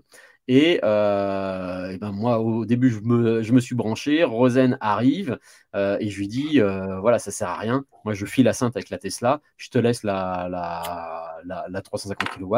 Et ça nous arrivait une fois aussi où on a fait, comme on arrive avec deux voitures, souvent ça nous arrive et on ne peut brancher qu'une des deux voitures parce que les autres bornes sont prises. Donc, oui, on a une voiture qui attend pour pouvoir se charger. D'accord. moi, ça ne m'est jamais, en cinq ans, ça ne m'est jamais arrivé. Euh, enfin, si, ça m'est arrivé il y a cinq ans, euh, quand j'étais avec la Unique 28 euh, et que je voyageais. Et une fois, je suis arrivé, il y avait un, un Jaguar E-Pace qui venait d'arriver sur une borne Isivia qui chargeait à 30 kW et je suis attendu une heure parce que ouais, fait qu'il remplisse son gros, sa grosse batterie. mais sinon, dans chez Unity, ça ne m'est jamais arrivé. Mais je sais que ça arrive. Hein, J'ai vu pas mal d'articles sur le sujet. Mais voilà c'est bon, c'est bon d'avoir En même temps, euh, Isivia, ça a été euh, euh, Unity, ça a été un des, premiers quand même à se lancer en grand, quoi, tu vois. Et ils ont peut-être dimensionné pour l'époque, tu vois. Maintenant, clairement, tu n'ouvres pas une station 4 bornes, quoi. Clairement, ça sert plus à rien. je crois que les dernières qu'ils ouvrent, elles sont à 6. Et euh, mais je pense que leur grosse difficulté, euh, ça a été de trouver du foncier, hein, parce que comme euh, bah, pouvoir installer des bornes. Et puis surtout, alors c'est le gros avantage, moi je trouve chez Unity, c'est qu'ils sont très souvent sur des aires d'autoroute, hein, parce que pour l'instant ils se focalisent essentiellement sur les réseaux autoroutiers, ils sont sur les autoroutes, et clairement c'est plus pratique. Hein, dans, dans, votre vidéo où vous faites le battle contre la thermique, alors on voit bien l'impact pour toi, JC, en Tesla, le temps perdu pour sortir souvent de l'autoroute, aller chercher nos superchargeurs qui peuvent être à 5-6 minutes, etc. Et c'est en dehors, du, en dehors du temps d'arrêt, on perd 10 minutes aller-retour juste pour aller chercher notre superchargeur. Et ça, c'est une bah, grosse y a Un superchargeur à l'hôtel Ibis à je ne sais plus où, où je mets 10 minutes pour faire l'aller-retour et je charge 9 minutes sur place, tu vois. À c'est à je le connais bien celui-là. Oh, il est horrible. Et en plus, euh, tu, vois que tu es derrière la station, la, station service euh, qui est juste à côté, je crois que c'est une Shell. Et donc, il te faut 6 minutes à pied pour aller euh, de l'autre côté. Alors, tu as des distributeurs de Starbucks, café et compagnie, mais si tu veux accéder aux toilettes, etc., bah, tu, tu fais. Super. cette station est très, très bizarre. Non, elle n'est pas bien. Non, non, mais après, mmh. tout le monde se lance à fond. Là, j'ai vu Total qui sortait une station où il y avait 10 bornes, je crois pas mal quand même, ça commence à, avancer. Et Total, et Total, tu disais, change, change euh, ses bornes V-Box et met euh, d'autres bornes. Euh, Exactement. Alors là, j'ai lu Total, Total avait des problèmes au début avec les bornes V-Box. moi, je vais pas chez Total pour ça. Et ils sont carrément, sur certaines stations, en train de virer les, les, bornes V-Box qui sont pas vieilles, elles ont un an ou deux, quoi, pour mettre des, des Alpitronic, donc les mêmes que Fastned, etc. Donc top. Euh, donc Total, quand même, ils avancent. Attention, hein. Total, ils, ne communiquent pas là-dessus, mais ils y vont. Hein. ce, qui est assez, bizarre avec VBox, c'est que VBox, euh, ils ont deux branches. Ils ont la, borne, la branche euh, AC et la borne DC. La, borne, la branche AC, c'est, ça vient du Pays-Bas, si je dis pas de bêtises. Et la, la, branche DC, en fait, c'est quand ils ont racheté EV-Tronic, qui est d'ailleurs à côté de chez nous. Et, et pour le coup, euh, toute cette branche euh, d'essai, euh, bah, elle a vraiment des, on a vraiment des soucis. Quoi. Le parcours client, souvent, même sur les bandes qu'on a souvent 50 un peu partout, bah, il est vraiment pas intuitif. Il faut, faut, faut, taper plusieurs fois des trucs sur l'écran. je charge, oui, je suis branché, oui, passer de batch, attendez, je valide. oui, c'est bon, vous pouvez lancer la charge. Mais bon, on a besoin de cliquer 40 fois sur un écran qui réagit en plus toutes les 10 secondes. Alors que on est en train de faire pipi, quoi. Je vois, je vois que je vois que Denis, mais Denis, euh, la, dernière, euh, la station où il vient les EV-Box, c'est pour des alpitroniques, non? Là, je, euh, non? ABB chez Total, on confirme, ouais. ouais, ouais on, va, on, va, attendre la, la, réponse de Denis. Il y a beaucoup de ABB, mais je crois qu'il passe aux alpitroniques aussi. Ouais, ouais, il y en a, il y a un commentaire où il disait que je connaissais bien Total, où en effet, j'avais été visiter la station totale de Guidel où on a un superchargeur. Euh, ils ont mis quatre mois à la mettre en route et euh, je m'étais fait euh, ban par Total où la, la, salariée de la station était venue me voir en disant Total nous a appelé, on a vu que vous êtes apparu sur, sur YouTube, vous n'avez plus le droit de filmer, etc. Ah ouais? Ouais, ouais, ouais. Euh, tu, tu, c'était, euh, j'avais fait une, vidéo pour, pour euh, présenter la station et puis bah, elle était en cours de construction, elle était finalisée, ils attendaient la mise en route et compagnie. J'étais revenu pour faire un essai de charge avec l'ID3 et quand je suis arrivé, je commençais à me filmer à l'extérieur et la salariée de j'ai été contacté par la direction et Total ne veut pas que vous filmiez les bornes. Elle m'a dit, vous pouvez filmer la station-service, vous pouvez filmer les parkings, etc. Mais vous n'avez pas le droit de filmer les bornes. Mais ils sont pas très bons en communication Total. Hein. Non, non, non, c'est clair. C'est clair, mais on, a, on, va avoir besoin d'eux quand même pour le réseau, pour étendre le réseau, surtout que a priori ils, ont, ils sont motivés pour, euh, pour investir, donc de toute façon euh, on va avoir besoin d'eux pour, pour étendre le réseau, c'est un petit peu euh, la thématique. Donc ça c'était pour Unity. On va aussi parler parce que j'irais en fait l'axe que tout le monde craint un petit peu, c'est la 6 euh, qui descend dans le de la France, parce que l'assise sur les grands pics de vacances, notamment d'été, va drainer bien sûr nous, euh, les Français qui descendons sur la côte d'Azur, mais draine énormément d'Allemands, de Belges et de Hollandais, et eux sont très électrifiés. Ils ont énormément de voitures électriques et euh, derrière, on a un engorgement qui est énorme. Donc, dans cet article d'Automobile Pro, bah, il nous parle de comment Tesla et Electra vont sauver vos vacances d'été. Et en fait, euh, moi je connais pas trop trop la 6, mais dans l'article on peut lire que euh, en fait du côté de, il y a un fossé euh, où il y avait quasiment 251 km entre deux stations de recharge. Donc il y avait un, tronçon où il y avait zéro superchargeur, il fallait faire plus de 250 km, ce qui peut être compliqué avec certaines voitures électriques en termes d'autonomie de pouvoir faire 250 bornes. et donc a priori, bah, grâce à Tesla et à Electra, eh ben, euh, ce, trou est comblé. Donc Tesla, je pense que tout le monde a vu euh, ce superchargeur qui s'est monté donc du côté, alors je ne retrouve plus la commune, euh, à Beaune. Donc on a Tesla. À Beaune, Beaune, Beaune. Ah, il est beau celui-là. Oh là là, quel, beau superchargeur. Et donc Tesla a ouvert le plus long superchargeur du monde Donc on Il y a plein de gens qui ont cru que c'était le plus grand, mais non, c'est juste le plus long. C'est juste le plus long, voilà. D'habitude, ils les mettent euh, entassés les uns sur les autres parce qu'il y a des superchargeurs beaucoup plus grands en nombre de bornes aux États-Unis notamment. Et euh, là, euh, donc, et donc AE2, Tesla Electra, c'est 36 points de recharge, combo CCS en courant continu qui sont disponibles. Donc 28 bornes pour Tesla, donc qui s'est mis, alors je crois que c'est derrière ou sur le côté d'un Leclerc et euh, Electra qui a euh, positionné eux des bornes euh, donc 225 kW mais où deux voitures peuvent se brancher de part et d'autre. Donc quatre bornes donc huit points de recharge. Et donc grâce à Tesla et Electra bah, ce, trou qui est assez névralgique parce que je crois qu'il draine trois autoroutes c'est la confluence voilà ils disent ça ici la confluence des A6 A31 et A36 ce qui fait que euh, bah, cet endroit-là risque de pas mal dépoter de kilowattheures euh, pendant l'été. Hein. Et petite guerre de tarifs aussi qui est annoncée dans cet article-là où Electra casse les prix et euh, Electra, les bornes affichent un prix unique de 44 centimes du kilowattheure contre 68 centimes parce qu'en plus, intelligence de Tesla, ce superchargeur abonne, abonne excusez-moi pour la prononciation, est ouvert à tous. Donc c'est un des euh, superchargeurs Tesla ouvert à tous, a 68 kWh, et Electra s'est positionné à 44 kWh. Très bien, mais je pense qu'Electra, ils ne tiendront pas euh, longtemps à ce prix-là, à mon avis. Euh. Ouais, je pense que c'est un, coup de pub hein, qui doivent se faire, je suppose, pour se faire connaître. Hein, mais ils se développent, attention. Hein. Là, beaucoup de bornes arrivent. Il y en a trois qui arrivent sur Bordeaux, là. C'est vraiment cool. Ah, vente de quel côté sur Bordeaux? Un triangle nord, sud, nord, sud-est, sud-ouest donc qui va, qui va compléter là, le superchargeur euh, total euh, du nord de Bordeaux et le Tesla. Mais alors le Tesla, si c'est celui-là qui est ouvert à tous aussi hein, euh, du côté de Bordeaux. Je crois pas. Je crois que celui qui est ouvert, il est sur le l'A10, euh, enfin l'A600, l'A60. Enfin, c'est l'autoroute qui va de Bordeaux à Bayonne, en gros. Ouais, c'est celui de la route d'Espagne que vous ne prenez jamais pour aller voilà. celui où Alex n'a jamais réussi à charger sa Ioniq 5. C'est ça. Tesla ne veut pas que je vienne chez eux. Ils, ils, ont, boycotté volontairement. Et On a tout essayé. Hein. Voilà. Ouais, ouais, ouais, non, mais là, c'est cool. Non, mais là, de toute façon, vu que toutes les aires de service, elles vont avoir euh, des stations de recharge, euh, normalement avant fin 2022, mais je pense que ça va être à l'été 2023. Euh, on va vraiment être peinard. Je sais qu'il y a pas mal de stations, genre les Fastned, ils, ils partent sur 12 bornes ou un truc comme ça sur les autoroutes, ça va être cool.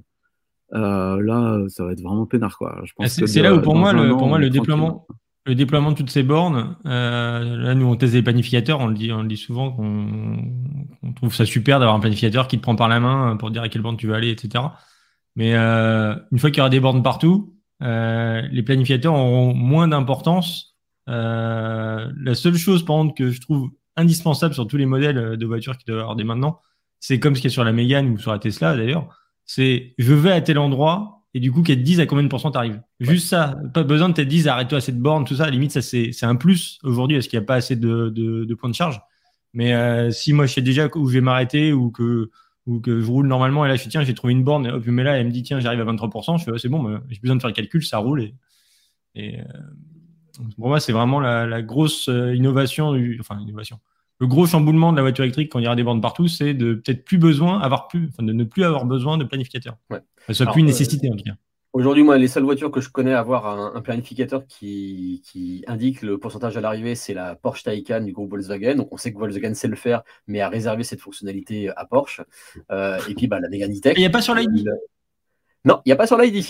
On nous le promet peut-être pour une version plus tard, mais tu vois, euh, Volkswagen a, laissé cette. Euh, c'est des petites mesquineries. Pourquoi, euh, pourquoi Porsche plus que Volkswagen quoi C'est ils vont. c'est peut-être une option à 1000 euros hein, chez Porsche.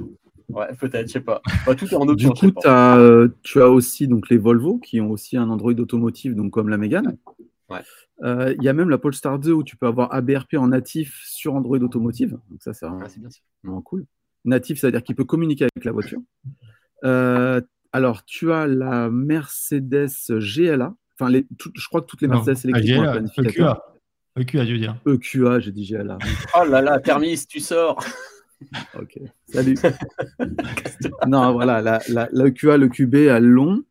Euh, on va essayer une BMW i4 qui, a priori, a un planificateur, donc on ne sait pas exactement ce que ça donne, mais a priori, ça devrait fonctionner aussi.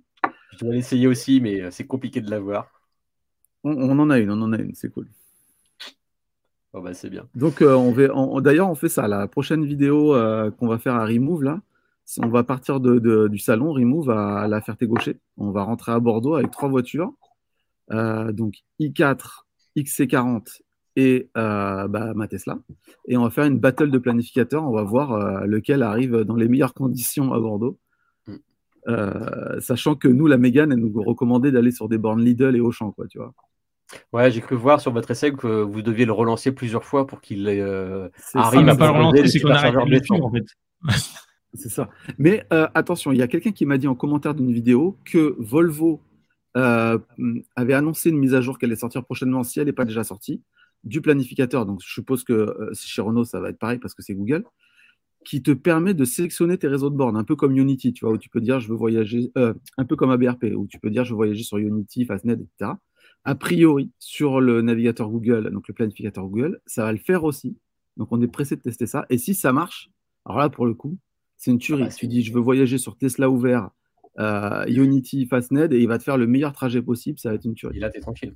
chez Tesla, il, localise euh, les Fastned et Unity, mais il ne l'intègre pas dans son planificateur. C'est-à-dire qu'aujourd'hui, Tesla ne propose que ses superchargeurs en planification, mais on a les Fastnet et les Unity qui sont référencés. On peut les indiquer manuellement dans le GPS et il va préconditionner sur ces réseaux-là. Mais pour l'instant, c'est les deux seuls, mais ils ne sont pas intégrés dans le planificateur.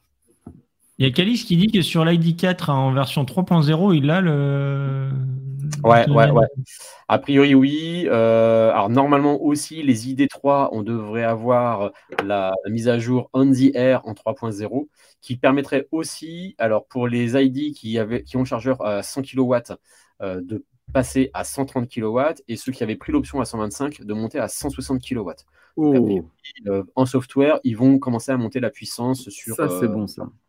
Mais les essais qui montrent, euh, il y a un Allemand qui est très très actif euh, sur YouTube, euh, qui teste un petit peu toutes les ID et compagnie. Et le problème, il est là. C'est-à-dire qu'en effet, il a bien mesuré le, sur une ID4 que tu piques à 160 kW, mais le 160 kW, il reste 4 minutes. Ça ressemble énormément à la charge que je vous ai montré avant. Et à 20%, c'est déjà descendu en dessous de 90 kW. Ouais, c'est ça qui est dommage. C'est comme la, c'est comme la, la Mégane. La Mégane, elle charge à 135, mais en vérité, les 135, tu les vois deux minutes et euh, tu passes à 100, en dessous de 100 très rapidement et, et tu restes 35 minutes, 35 minutes à la et ça, d'ailleurs, d'ailleurs, ce, ce, problème de puissance max euh, indiqué par les constructeurs, euh, je pense que beaucoup de nouveaux acquéreurs de véhicules électriques sont flousés en fait avec ce truc-là. Parce que moi, moi-même, quand j'ai, quand j'ai acheté ma première voiture, c'était la Ioniq 28, était annoncé en temps de charge sur des bandes 100 kW. du coup, la voiture charge sur des bandes 100 kW, donc elle charge à 100 kW. Mm. Et en fait, déjà, c'était 70, c'est pas 100. Euh, et en plus, euh, sans parler de la courbe de charge qui descend. Et là, euh, même quand on en parlait avec Renault, on dit ouais, le gros défaut pour moi de la Mégane, c'est que sa courbe de charge, elle part à 130 et c'est une ligne droite. Il n'y a pas de plateau, il n'y a rien, c'est pas top quoi. Et là, il nous avait répondu ouais, mais 130 kW, c'est bien par rapport à la concurrence. ouais, mais non, mais ça, c'est la puissance max, on s'en fout. Et, et du coup, c'est euh, cette valeur max indiquée par les constructeurs, c'est, je pense, un peu perturbant pour les, les, nouveaux acquéreurs de véhicules électriques. Ouais, c'est un peu marketing, quoi. C'est. Euh, Mais tu vois, encore une fois, quand on avait fait le trajet avec la Mégane et la Tesla pour rentrer à Bordeaux, euh, j'avais raté donc le premier préconditionnement sur Unity. Avec la Tesla, la Tesla, je n'étais pas monté au-dessus de 88. La Mégane était montée à 135, mais au final, moi, je chargeais en 22 minutes et, et Alex en 35, quoi. Parce que la Tesla, elle n'est pas montée haut, mais elle est restée flat. Et du coup, bah voilà, c'est ça qui compte. C'est la courbe en fait.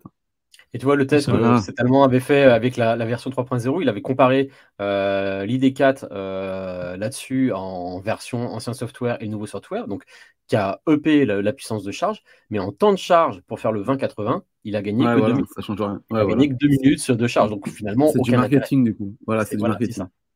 C'est euh, D'ailleurs, en parlant, euh, juste parce que ça m'avait un peu euh, interpellé, euh, il y a Automobile Propre qui a publié un, le 1000 km avec tous les véhicules électriques. Et donc, je trouve ça plutôt intéressant de, que les gens puissent voir directement et pouvoir comparer. Le seul truc qui me choque principalement, je, vous mets, je, te mets le lien, je sais pas si tu veux le mettre ou je le mets. ouais, vas-y, vas-y. À la limite, regarde et tu vois si tu, si tu partages. Il l'a mis où? Et, et à la limite, euh, partage peut-être l'article, comme ça tu. Euh... Le chat privé. Sur le chat. Ah, bah oui, forcément, je, je, je vois pas le chat privé. Hop. Voilà. Et je sais pas comment je suis tombé dessus, parce que je ne réussis pas à le retrouver par un autre endroit, ce, ce, dossier. Mais... Hop, on va aller regarder ça. Hop, hop, ici. Attends que je te partage. Voilà. Vas-y. Donc, voilà, donc là, donc là ils, ont, ils, ont fait un, le, enfin, un classement des, de toutes les voitures électriques euh, en prenant les valeurs WLTP de consommation. C'est là où je ne sais pas trop comment ils ont pris les valeurs autoroute WLTP, mais bon, euh, mm. c'est encore un autre sujet. Euh, mais si tu remontes, c'est là où ça me choque le plus, et je suis très surpris de tomber le propre de ça. C'est euh, voilà, à partir de nous prenons, alors descend quand ils disent nous prenons alors la puissance pour le temps de charge. Voilà, ici. Bah, lis ça et dis-moi si ça te choque pas. Alors, nous prenons la puissance maximale de recharge en courant continu que peut encaisser le véhicule pour calculer le temps de recharge. Trois minutes de préparation à la recharge sont rajoutées à chaque arrêt sur l'autoroute, correspondant au temps pour se garer, se brancher, se débrancher et repartir. Nous répétons ensuite cet exercice virtuel autant de fois qu'il le faut pour atteindre les 1000 km. Voilà, c'est complètement coup, la modèle Y, la modèle Y qui charge à 250 kW, bah, charge à 250 kW de 10 à 80%. Bah oui.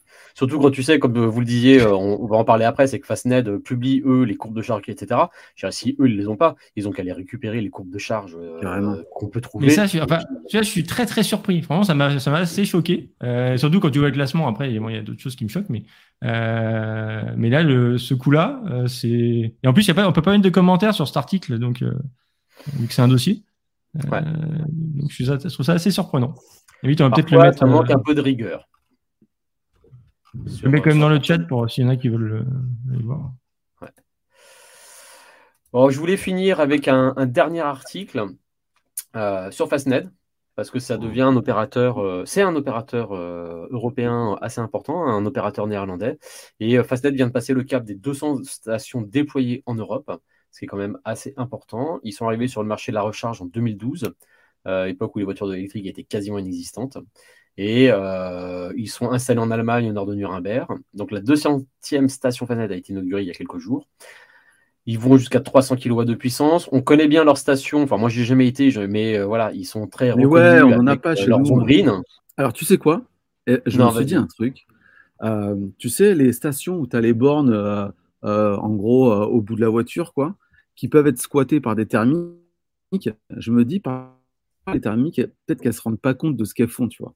Et je me dis qu'une station Fastned, ça ressemble énormément à une station-service, une vraie, tu vois. Euh, tu, mm. tu, te charges dans le sens de. En fait, tu arrives, tu te charges et tu repars euh, droit. Tu as le, le, le, toit. Et je me dis, je suis certain que là, il n'y aura jamais une thermique qui ira squatter. Parce que ça ressemble à une station-service et que tu ne squattes pas une station-service, quoi, clairement. Et je, je, pense que ça, c'est une super bonne idée de Fastnet. De vraiment rappeler la station-service classique euh, et, et, qui va vraiment nous sauver, nous, de, de, qui ressemble plein de place de parking en fait. Tu te gares pas là euh, sans savoir, c'est pas possible.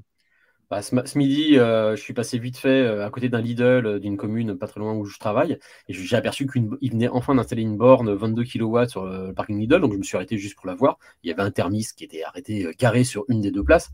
Je lui ai dit gentiment, en plus, ce coup-ci, je lui ai dit gentiment, je fais, vous vous en peut-être pas aperçu, mais vous êtes sur une place électrique. Alors le gars tout de suite, il me répond, toi tu me parles pas. Ok, bah si, si, je te parle. Et je lui dis, bah, mais je pense pas qu'au Super U, tu vas te garer euh, devant la pompe à essence euh, pour te garer, quoi. Mais je pense que tu as tout à fait raison. C'est que ça ressemble tellement à une place de stationnement. Les gens, Enfin voilà, autant maintenant on commence à respecter un peu les places handicapées sur les supermarchés et compagnie, mais euh, les places électriques, les gens ils en ont rien à foutre. Et puis comme ils ont l'impression qu'il n'y a jamais personne devant, bah, ils se disent je m'en fous, je me branche là, etc. Quoi. Et je lui dis, bah, si par hasard, moi je me mets de côté-là, et que par hasard c'est de l'autre côté qui fonctionne et que ce côté-là marche pas, bah, moi je peux pas me recharger. Quoi. Et, euh, exactement. C'est bon.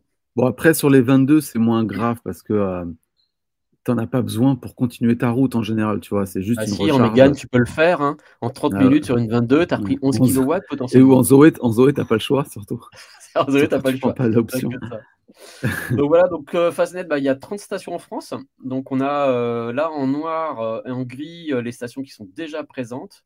Ici, les, les, nouvelles localisations qu'ils vont avoir. Donc ils vont énormément se développer sur le nord de la France, sur le nord de la Normandie, etc. Ils ont gagné plein euh, d'appels d'offres euh, autoroutières, tu sais, justement à cette histoire de euh, que toutes les aires de service doivent avoir une, une station, une station, donc au moins quatre chargeurs, dont deux rapides. Bah, ils ont gagné beaucoup d'appels d'offres dans le Nord avec, si je dis pas de bêtises, il y a Total et Engie aussi qui ont gagné pas mal. Mm. Donc c'est pas mal. Alors il y en a une qui est en construction en, ce moment dans le sud de la région parisienne. Et puis il y a des nouvelles implantations opérationnelles, planning de construction. bah voilà, du côté Dordogne, certains en parlaient, nord de Toulouse. Dordogne, l'autoroute de la mort. c'est ça et puis le, sud, autour de la région lyonnaise. Hein. Donc on voit vraiment que le, circuit A6 euh, pour les Hollandais, pour les Belges et pour les Allemands qui vont venir, on voit que c'est un très gros marché et qu'il y a une forte concentration. Mm-hmm. Et puis on a les oubliés, ben voilà, hein, euh, la Bretagne, la région bordelaise, le sud-ouest, où euh, on est Alors attends, parce que les appels d'offres. Il tarde de les tester les Fastnet. Hein. Les appels d'offres. les appels d'offres des autres autoroutes n'ont pas encore été rendus. C'est pour ça que pour l'instant, on n'a pas d'annonce d'ouverture. Mais et puis en Bretagne, on n'a pas d'autoroute, donc nous, on est les, les dindons de l'histoire. C'est ça. T'inquiète, ça viendra en 2035, t'en auras. on a le superchargeur Tesla de Brest qui est prêt. Les bornes sont installées, elles ont des jolies petites protections blanches. Tesla, l'ouverture euh, est incessante, incessamment sous peu. Donc on a.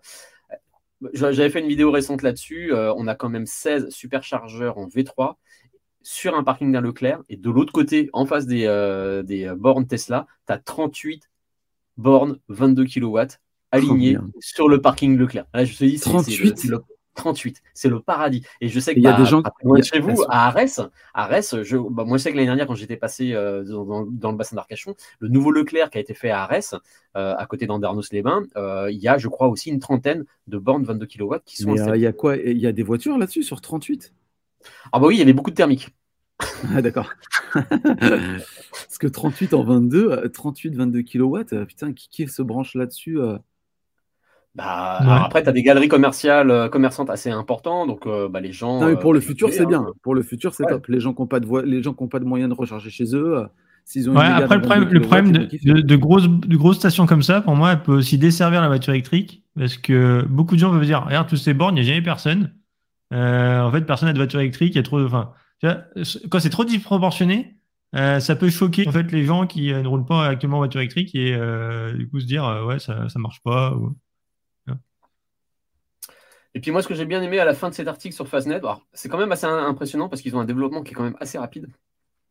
Ça ressemble un petit peu, je trouve, sur les chiffres maintenant qu'on peut voir sur, Tesla. Au premier trimestre 2022, ils ont réalisé 433 000 sessions de charge sur le premier trimestre sachant que sur toute l'année dernière, ils étaient à 1 million. C'est-à-dire que là, ils sont sur une base de 1,6 euh, à 2 millions de charges cette année, contre 1 million l'année dernière. Ça ressemble un petit peu aux courbes de vente euh, de voitures Tesla ah. depuis, euh, depuis 3-4 ans.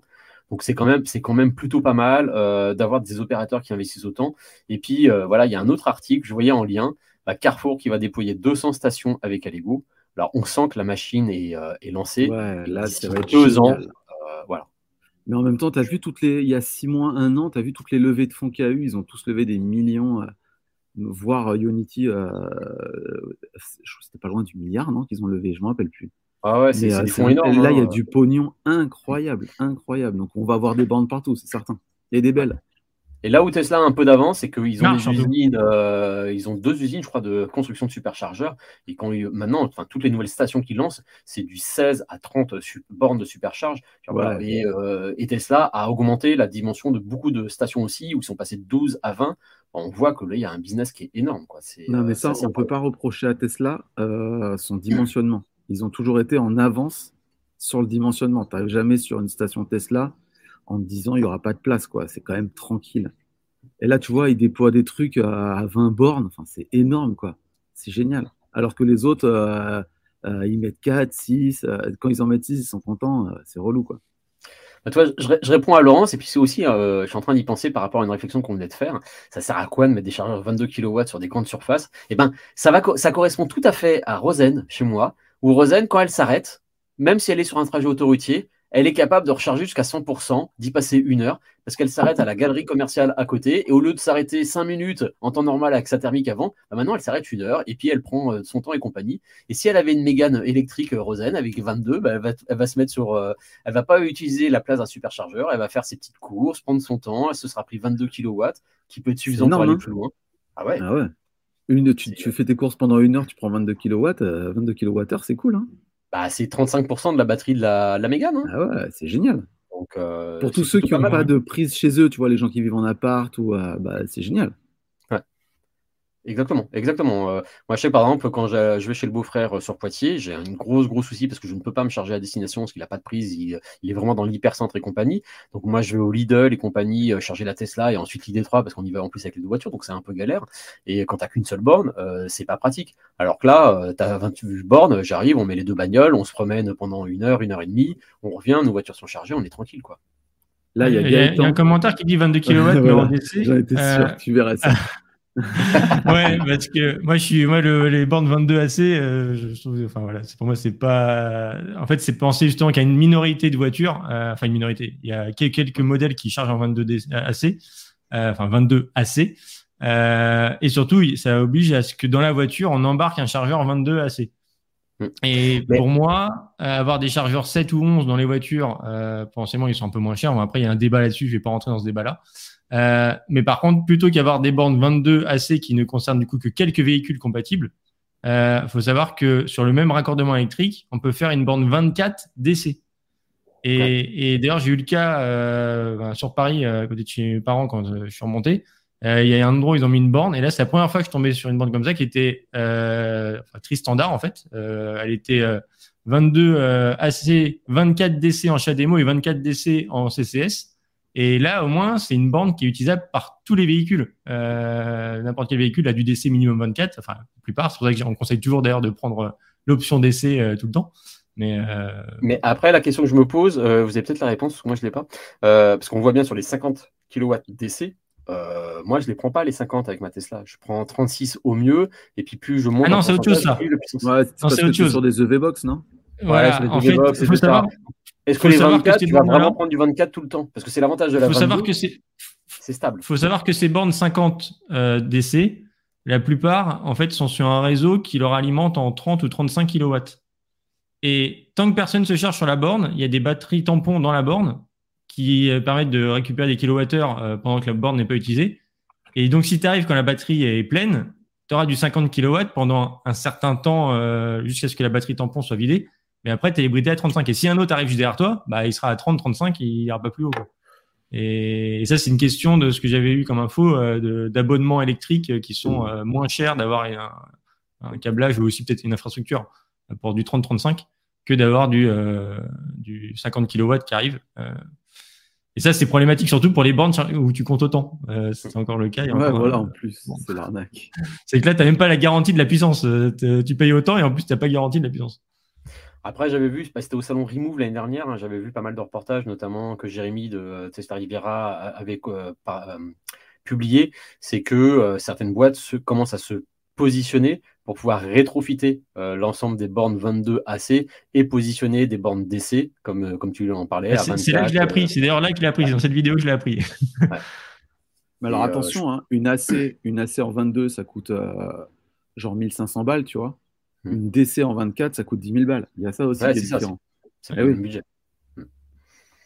Hmm. voilà, bah, euh, écoutez, moi, c'était euh, un petit peu les, différents articles sur lesquels je voulais parler. Donc, euh, vraiment, bah, pour, pour, dire, pour partager que bah, les, réseaux de supercharge sont en train de se multiplier, même si on a encore une nébuleuse sur les tarifs, les cartes, euh, c'est l'autre partie euh, obscure, aujourd'hui du monde électrique où euh, euh, ça va faire s'arracher les cheveux quand Unity va se lancer. Est-ce qu'il faut trouver un abonnement ou est-ce que ça va être le moins cher? Est-ce que la carte va bien passer, etc. Mais clairement, en termes de. oh non, t'es dur là. La carte va bien oh, passer, t'es dur. Ah bah moi, je, bah, par exemple, sur mes bornes, sur mes bornes AC22 en Bretagne, bah, des fois, il faut que tu badges 10 ah fois. Ah oui, oui, à ouvrir la trappe. Hein. Mais, ah, moi, par exemple, mon inconnu, moi, c'est Unity. Euh, moi, j'ai, euh, j'ai le droit à, avec la Unix 5, j'ai eu euh, deux ans de, d'abonnement Unity fourni avec la voiture, enfin, avec une carte fournie avec la voiture, où, du coup, j'étais à 29 centimes la minute. Sauf que actuellement, je ne sais pas du tout comment va se transformer l'abonnement. Si je passe à 29 centimes le kilowattheure, c'est pas du tout le même délire. est-ce que ce sera moins? Parce qu'actuellement, il faut savoir qu'avec une Unix 5, une V6, euh, quand les puissances de charge sont, enfin, quand tout se passe bien, on arrive à 9 centimes le kilowattheure. Euh, donc, euh, c'est très obscur pour ceux qui sont abonnés de savoir combien ça leur coûtera à partir du 1er juillet. Non, c'est sûr. Bah, tu vois, nous, notre abonnement WeCharge pour l'ID3 vient de se finir parce que l'ID3 a tout juste un an, donc on n'a plus d'abonnement. et là, je regardais sur la carte. Alors, les abonnements après deviennent payants, mais euh, je vois pas l'intérêt de les prendre pour l'instant à court terme parce que la facturation kilo, nous, c'est essentiellement du Unity sur les trajets qu'on utilise pour aller euh, du côté de Poitiers, sur Bordeaux ou dans le sud-ouest, c'est que des Unity qu'on va avoir sur le trajet pour l'instant. Donc, euh, bah, j'attends un peu de voir comment ça va passer au kilowattheure. Mais là, par exemple, le week-end prochain, on va descendre dans le Cantal, on va faire du Allego et du Unity. Euh, bon, bah, on va regarder un petit peu euh, comment, comment on va pouvoir utiliser euh, l'abonnement, parce que là, l'idée 3, on était passé à 55 centimes de la, minute, on remonte à 69 centimes, ça va commencer à nous coûter un petit peu cher sur l'idée 3. C'est clair. C'est clair. Bon, bah, les amis, je pense qu'on a regardé un petit peu. Je voulais revenir juste sur un truc à propos de la Scénic. Tu as dit qu'elle ressemblait à une Peugeot. Eh ben, c'est normal, c'est parce que le designer Peugeot, Gilles Vidal, je crois, et eh ben, et maintenant il est chez Renault. Et donc voilà, là c'est le premier, la première Renault dessinée par le designer de Peugeot. Moi, elle m'a fait tout de suite penser au 5008 que je trouve super beau.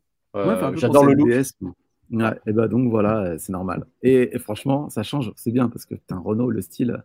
Eh, la Mégane euh, elle est très jolie. Alors après, euh, mais, on aime, on pas, mais. Non, mais c'est ça qui est fou avec la Mégane c'est que tu, tu, vois que c'est une Renault tout de suite. C'est une Renault, mais elle est stylée, tu vois. C'est pas comme une capture qui est vraiment un peu banale. Là, elle est vraiment belle. J'adore ça. Et toi, Rosen, euh, elle est revenue tout à l'heure du boulot, elle a vu la Mégane, elle fait Oh là là, c'est quoi C'est un SUV qu'ils ont fait, etc.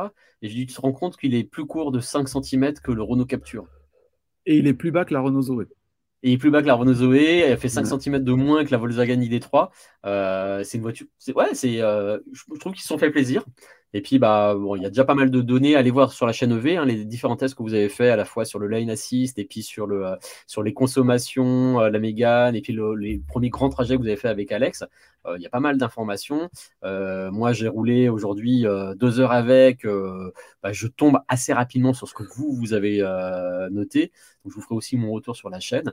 Mais c'est vrai qu'on tombe, tombe, assez vite, on tombe assez vite amoureux de cette voiture, bizarrement, même ah si elle a des défauts. je suis Ouais, c'est très surprenant euh, comment euh, Renault, euh, moi qui suis vraiment un, un je vais pas dire un anti-Zoé, mais vraiment la Zoé, je, ouais, c'est peut-être la voiture électrique que j'aime le moins, même s'il y en a beaucoup qui adorent, et ouais, je, je, je reproche rien à personne.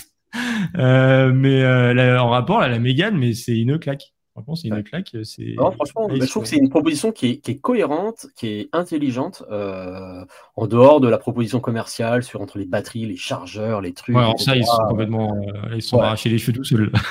c'est du n'importe quoi, mais. Euh, tu sais, t'as pas bossé pour eux, d'ailleurs, pour les, pour les, pour les choix des configurations, pour qu'ils s'arrachent les cheveux comme ça, non? Bah, Bravo. Bel humour. Chauvophobie, c'est moche. Bravo. C'est ça. Non, mais moi, je trouve ça bien, justement, que tu aies, euh, le choix entre 7 ou 22. 7, 22, typiquement, c'est pour les gens qui ne peuvent pas euh, charger chez eux. C'est très bien. Mm. Et puis, quand tu peux charger chez toi, tu gardes une 7, c'est moins cher. Je trouve ça pas mal, moi, personnellement. Et il y a même une version destinée aux pros qui s'appelle euh, Evolution ER, je crois. Putain, j'ai pas de mémoire ce soir. non, ils, viennent de la remanier business. C'est la business. Ah, ils vont. Euh, pour moi est la meilleure, celle-là, au final. On a très très envie de l'essayer parce que du coup, elle a un petit moteur, elle a la grosse batterie. Mm. je pense qu'elle peut descendre sous la Kona en termes de consommation. J'aimerais vraiment l'essayer cette voiture. Et bah peut-être que son rendement sera meilleur à la recharge si c'est un chargeur 7 au lieu d'un 22 aussi. Bah, moi, je peux vous dire que sur les trajets que je fais, euh, bah, je suis au WLTP. Je fais, je fais l'autonomie du WLTP sur mes trajets euh, professionnels, etc. Je suis très très étonné, même par rapport à l'idée 3 de ses consommations. Euh, moi, je trouve que c'est une très très bonne proposition. Mais tu vois, sur le, sur le super test euh, d'automobile propre, il lui donne une conso en vide de 18 kWh au 100, quelque chose comme ça. Ouais, bah non. Non. Sur départemental, sur départemental, sur un trajet de 60 bornes, sur lequel en ce moment à 20 degrés, je fais du 10,5 kWh avec la Tesla, j'ai fait 11,4 avec la Mégane. Ouais, voilà. Tu as, la même autonomie qu'avec euh, notre Tesla à nous. Alors la nouvelle en 60 kWh. Non, Il y a 20% à chaque fois, c'est 20% de plus en conso et 20% de plus de batterie, et du coup au final c'est équilibre. Donc le rendement est pas, voilà, c'est pas la plus efficiente, c'est sûr, mais euh, c'est équilibré. Euh, mais par contre, c'est dommage, il lui manque quelques. Pour moi, il y a deux, moi il y a, je pense deux choses qui feront que je l'achèterais pas si je devais remplacer une de mes voitures. C'est son temps de charge. En fait, il faudrait que leur courbe il puisse la revoir pour qu'il descende à 20-25 minutes max. Euh, et le fait qu'il n'y ait pas de conduite une pédale. Ça, toi aussi, ça Carmel. J'ai vu une story où tu le disais. Ça te manque, ça. Hein. Ah, le one pedal, ouais.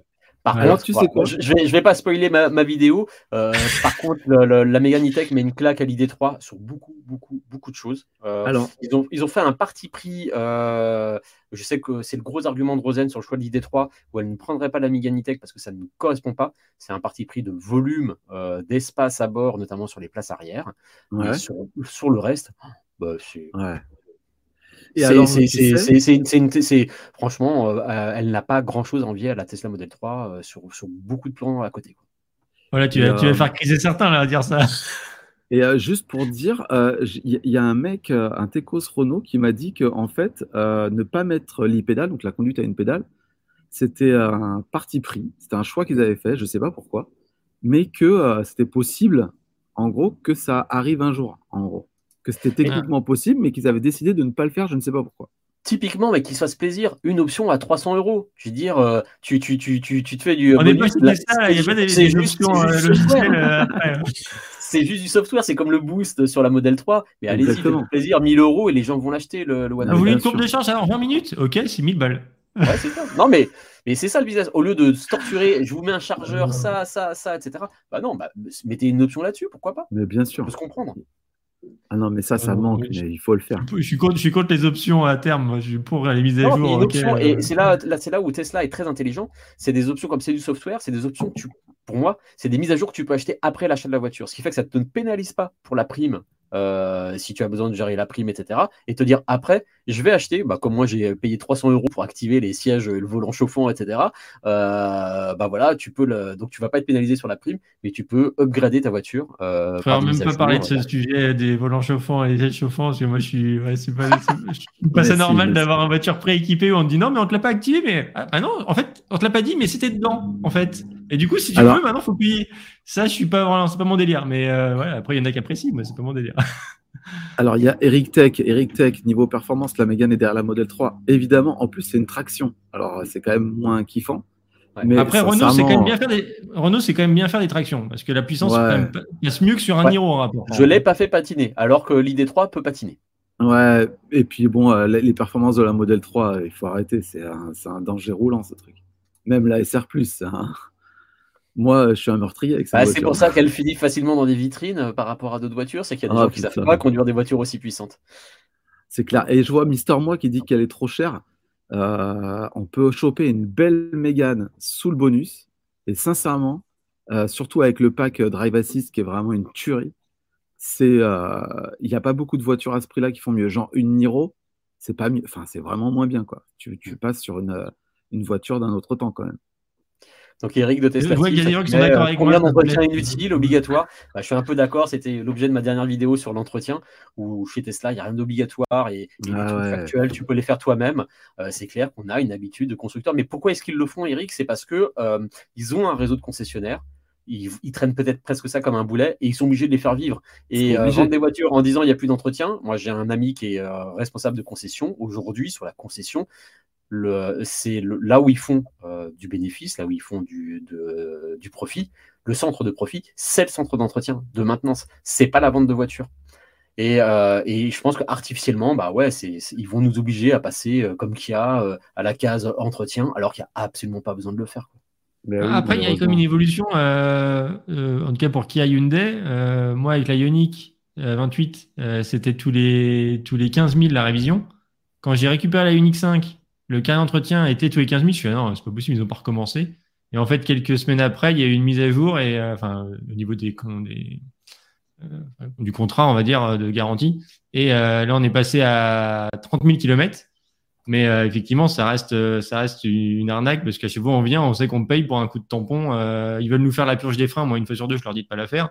c'est pas tous les, tous les 30 000 km, tu as besoin de faire une, la purge des freins. Bon, bref. Et c'est vrai que Tesla, pour le coup, euh, a raison de ne pas, pas, faire des, révisions obligatoires. Après, euh, le fait que Tesla ne fasse, pas aussi de révisions obligatoires, c'est qu'ils n'ont pas non plus la capacité de pouvoir faire des révisions euh, à tous les ceux qui sont propriétaires Tesla.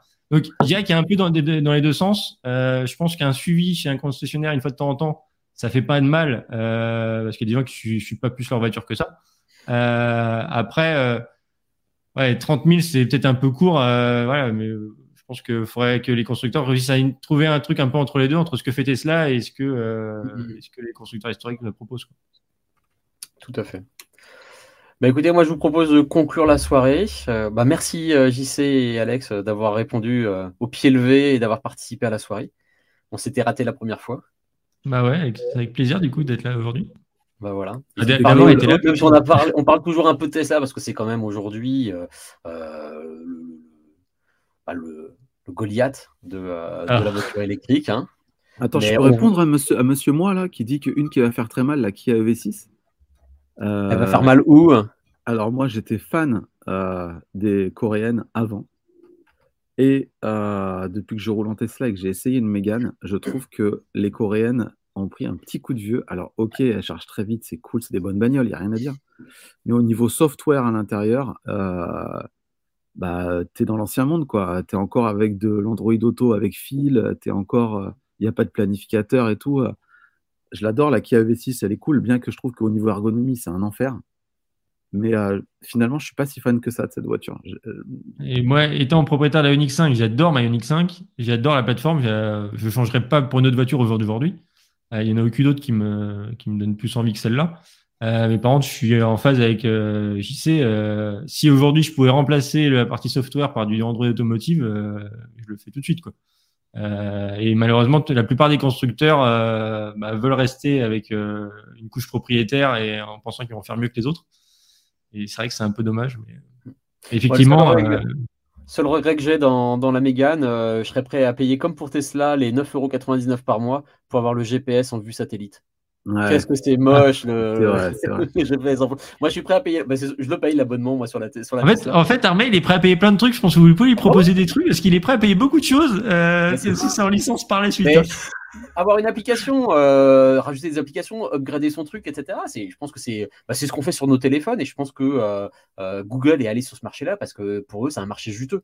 Aujourd'hui, ils ont des accords avec Renault. Renault bloque un petit peu la possibilité ou autre de, mettre des, enfin, choisir les applications, etc. Et si Google va là-dessus, c'est parce qu'il y a un business là-dedans. Grave. Grave. Et c'est vrai que le, je sais pas si tu as vu le store de la Renault, mais j'étais tout excité. par... J'étais dans le store, il y a quatre applis, c'était un enfer. Quoi. C'est horrible. Tu vois, vraiment, euh, la retombée. Euh, j'espère que Renault va ouvrir rapidement des choses parce qu'il n'y avait même pas ABRP, tu vois, c'est dommage. Il faut ABRP. Et, et je comprends pas, je comprends pas que Tesla va plus là-dessus. Alors, on a plein de trucs, on a plein d'applications dans la Tesla, etc., Disney et compagnie, mais je comprends pas qu'ils vont pas plus dans ce euh, business ah d'applications payantes à 3 euros, 10 euros, etc., et de, de, de, grader son truc. Je pense qu'il y a un business à aller là-dedans. Je... Bon. Peut-être que, le Ryzen, euh, peut que le Ryzen va leur permettre de le faire. Peut-être qu'ils avaient un peu peur avec euh, euh, notre vieux, vieux processeur ah Intel. Parce que quand même, ça va pas très très vite. Hein. Oh, putain, rien que pour ouvrir YouTube, tu peux l'épicer. Hein. Ah, c'est clair. juste pour répondre à, Denis là, qui dit que, qui partage ton point de vue, JC, sur le fait que les Coréennes, bah, c'était moins emballé. après, sur le coup de conso de fou, euh, moi, je reste quand même euh, plus mitigé là-dessus. C'est que c'est pas du tout les mêmes gabarits de voiture. Parce que là, on a, pour le coup, on a testé la modèle Y euh, il, y a, pas très longtemps, bientôt, sur la semaine prochaine, je pense, j'essaie la vidéo. je suis très en retard sur le montage. peut-être dans, peut dans deux semaines, elle sort. mais au final, on se rend compte que, sans spoiler, que ben, pour un gabarit donné et un poids donné, ben, il n'y a pas de miracle non plus. Quoi. On peut pas faire une voiture euh, qui a la taille d'un modèle, euh, un modèle X ou un modèle Y et qui consomme 10 kWh au 100. Euh, donc, je ne sais pas s'ils sont reposés sur leur laurier, parce qu'ils ont quand même sorti une plateforme 800 volts. Il y a quand même pas mal d'innovation au niveau de la partie électrique.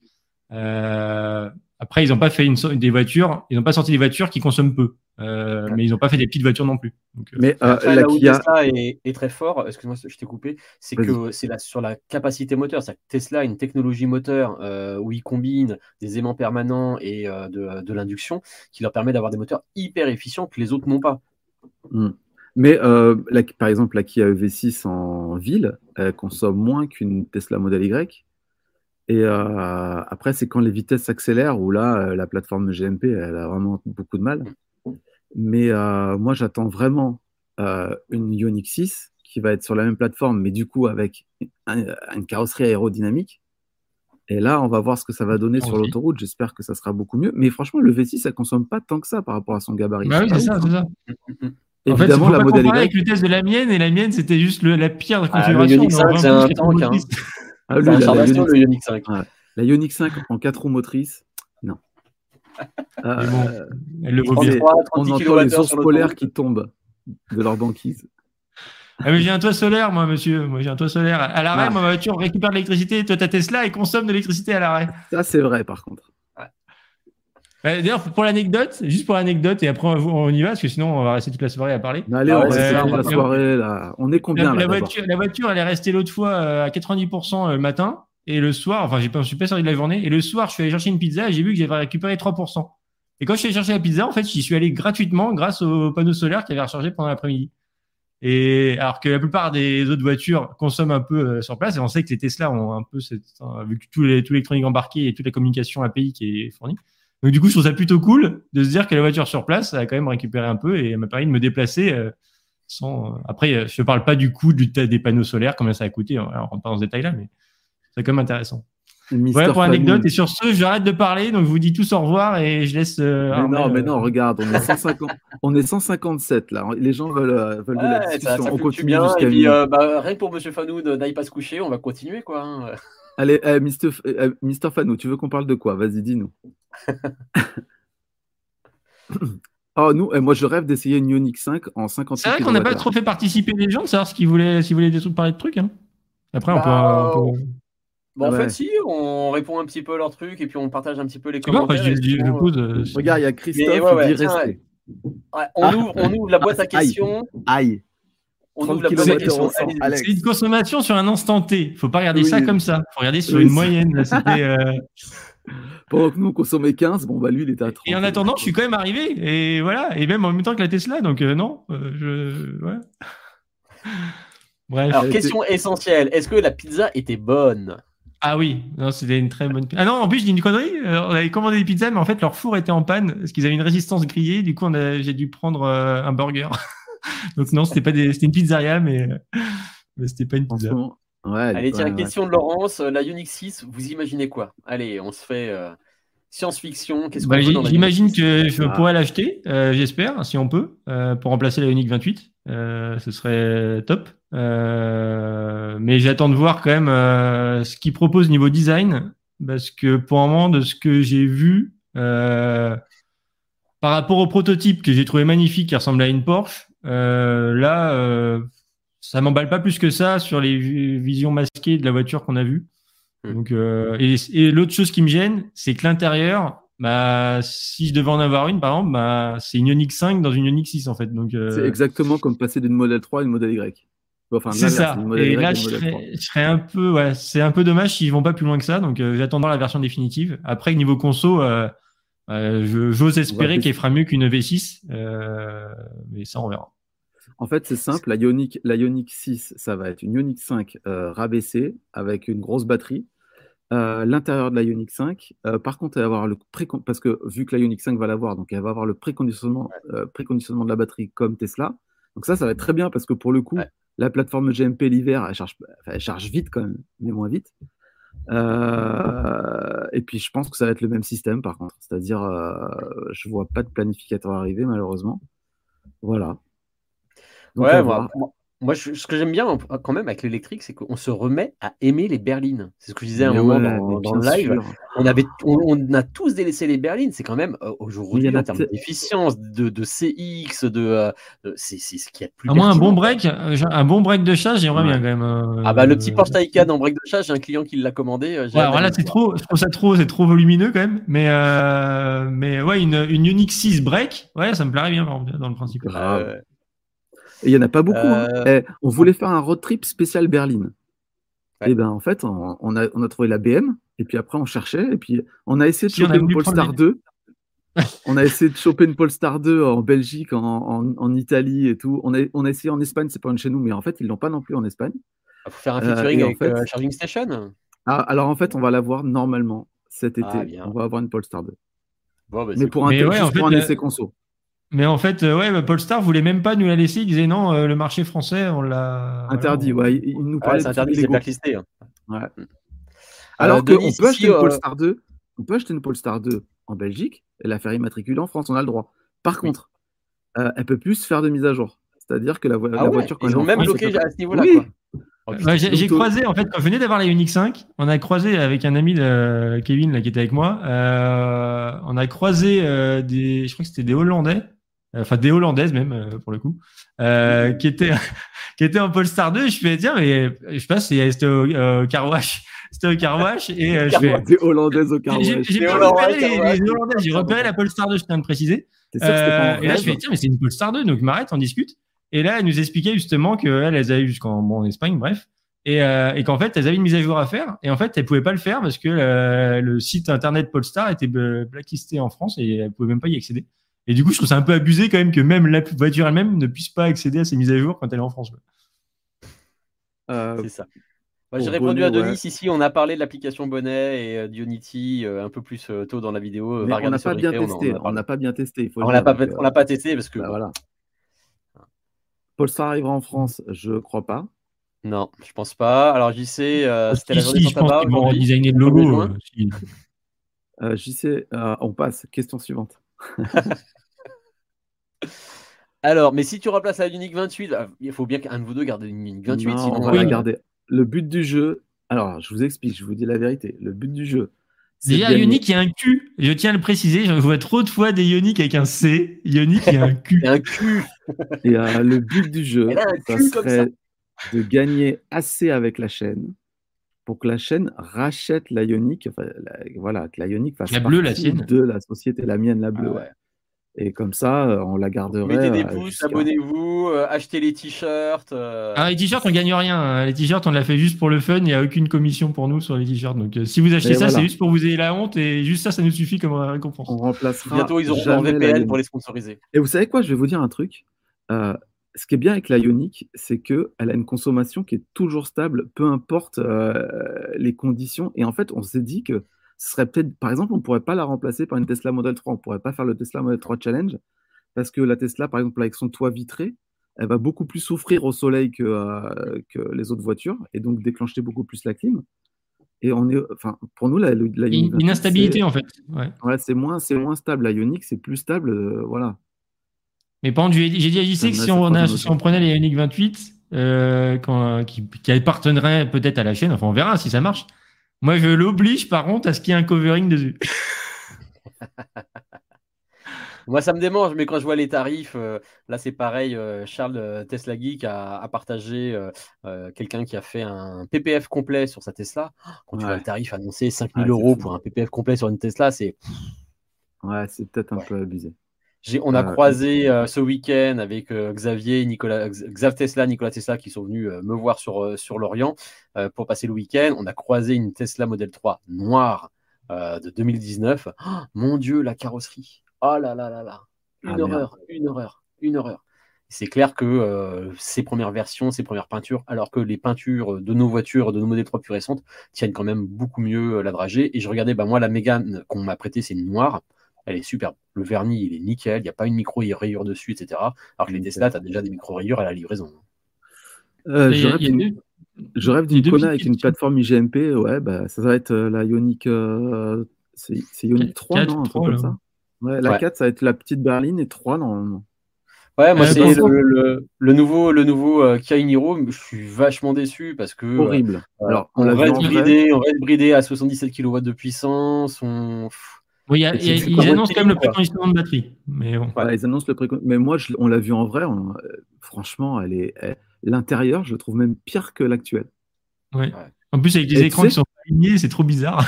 les écrans, ils sont décalés. Non, vraiment, c'est, je, je, suis très déçu. C'est un peu Sinoc dans, dans les Goonies, quoi. bah, L'ENIAC, tu vois, euh, Raymond, tu nous poses la question. L'ENIAC, bah, j'ai appris aujourd'hui que euh, l'ENIAC a battu bas l'ID4 sur le marché européen en nombre de ventes.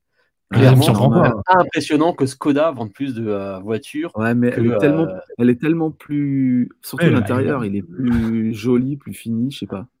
Ça nous fait presque oublier les écrans qui sont pas extraordinaires euh, parce que le tableau de bord, enfin l'intérieur, est, extraordinaire. Hein. Moi, c'est Gary, la chaîne CCS et Kilowatt, qui était vraiment amoureux de son ENIAC. il pensait pas, il pensait pas prendre un modèle Y, hein, il voulait repartir sur un ENIAC. Après, pour l'intérieur, justement, euh, justement la partie interface, euh, la partie ID, ENIAC, etc.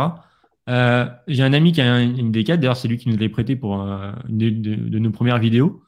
Et lui, justement, ça, il vient du thermique. Il n'est pas du tout dans le, la geekerie, etc. Il voulait une voiture où il passe un thermique, il passe un électrique.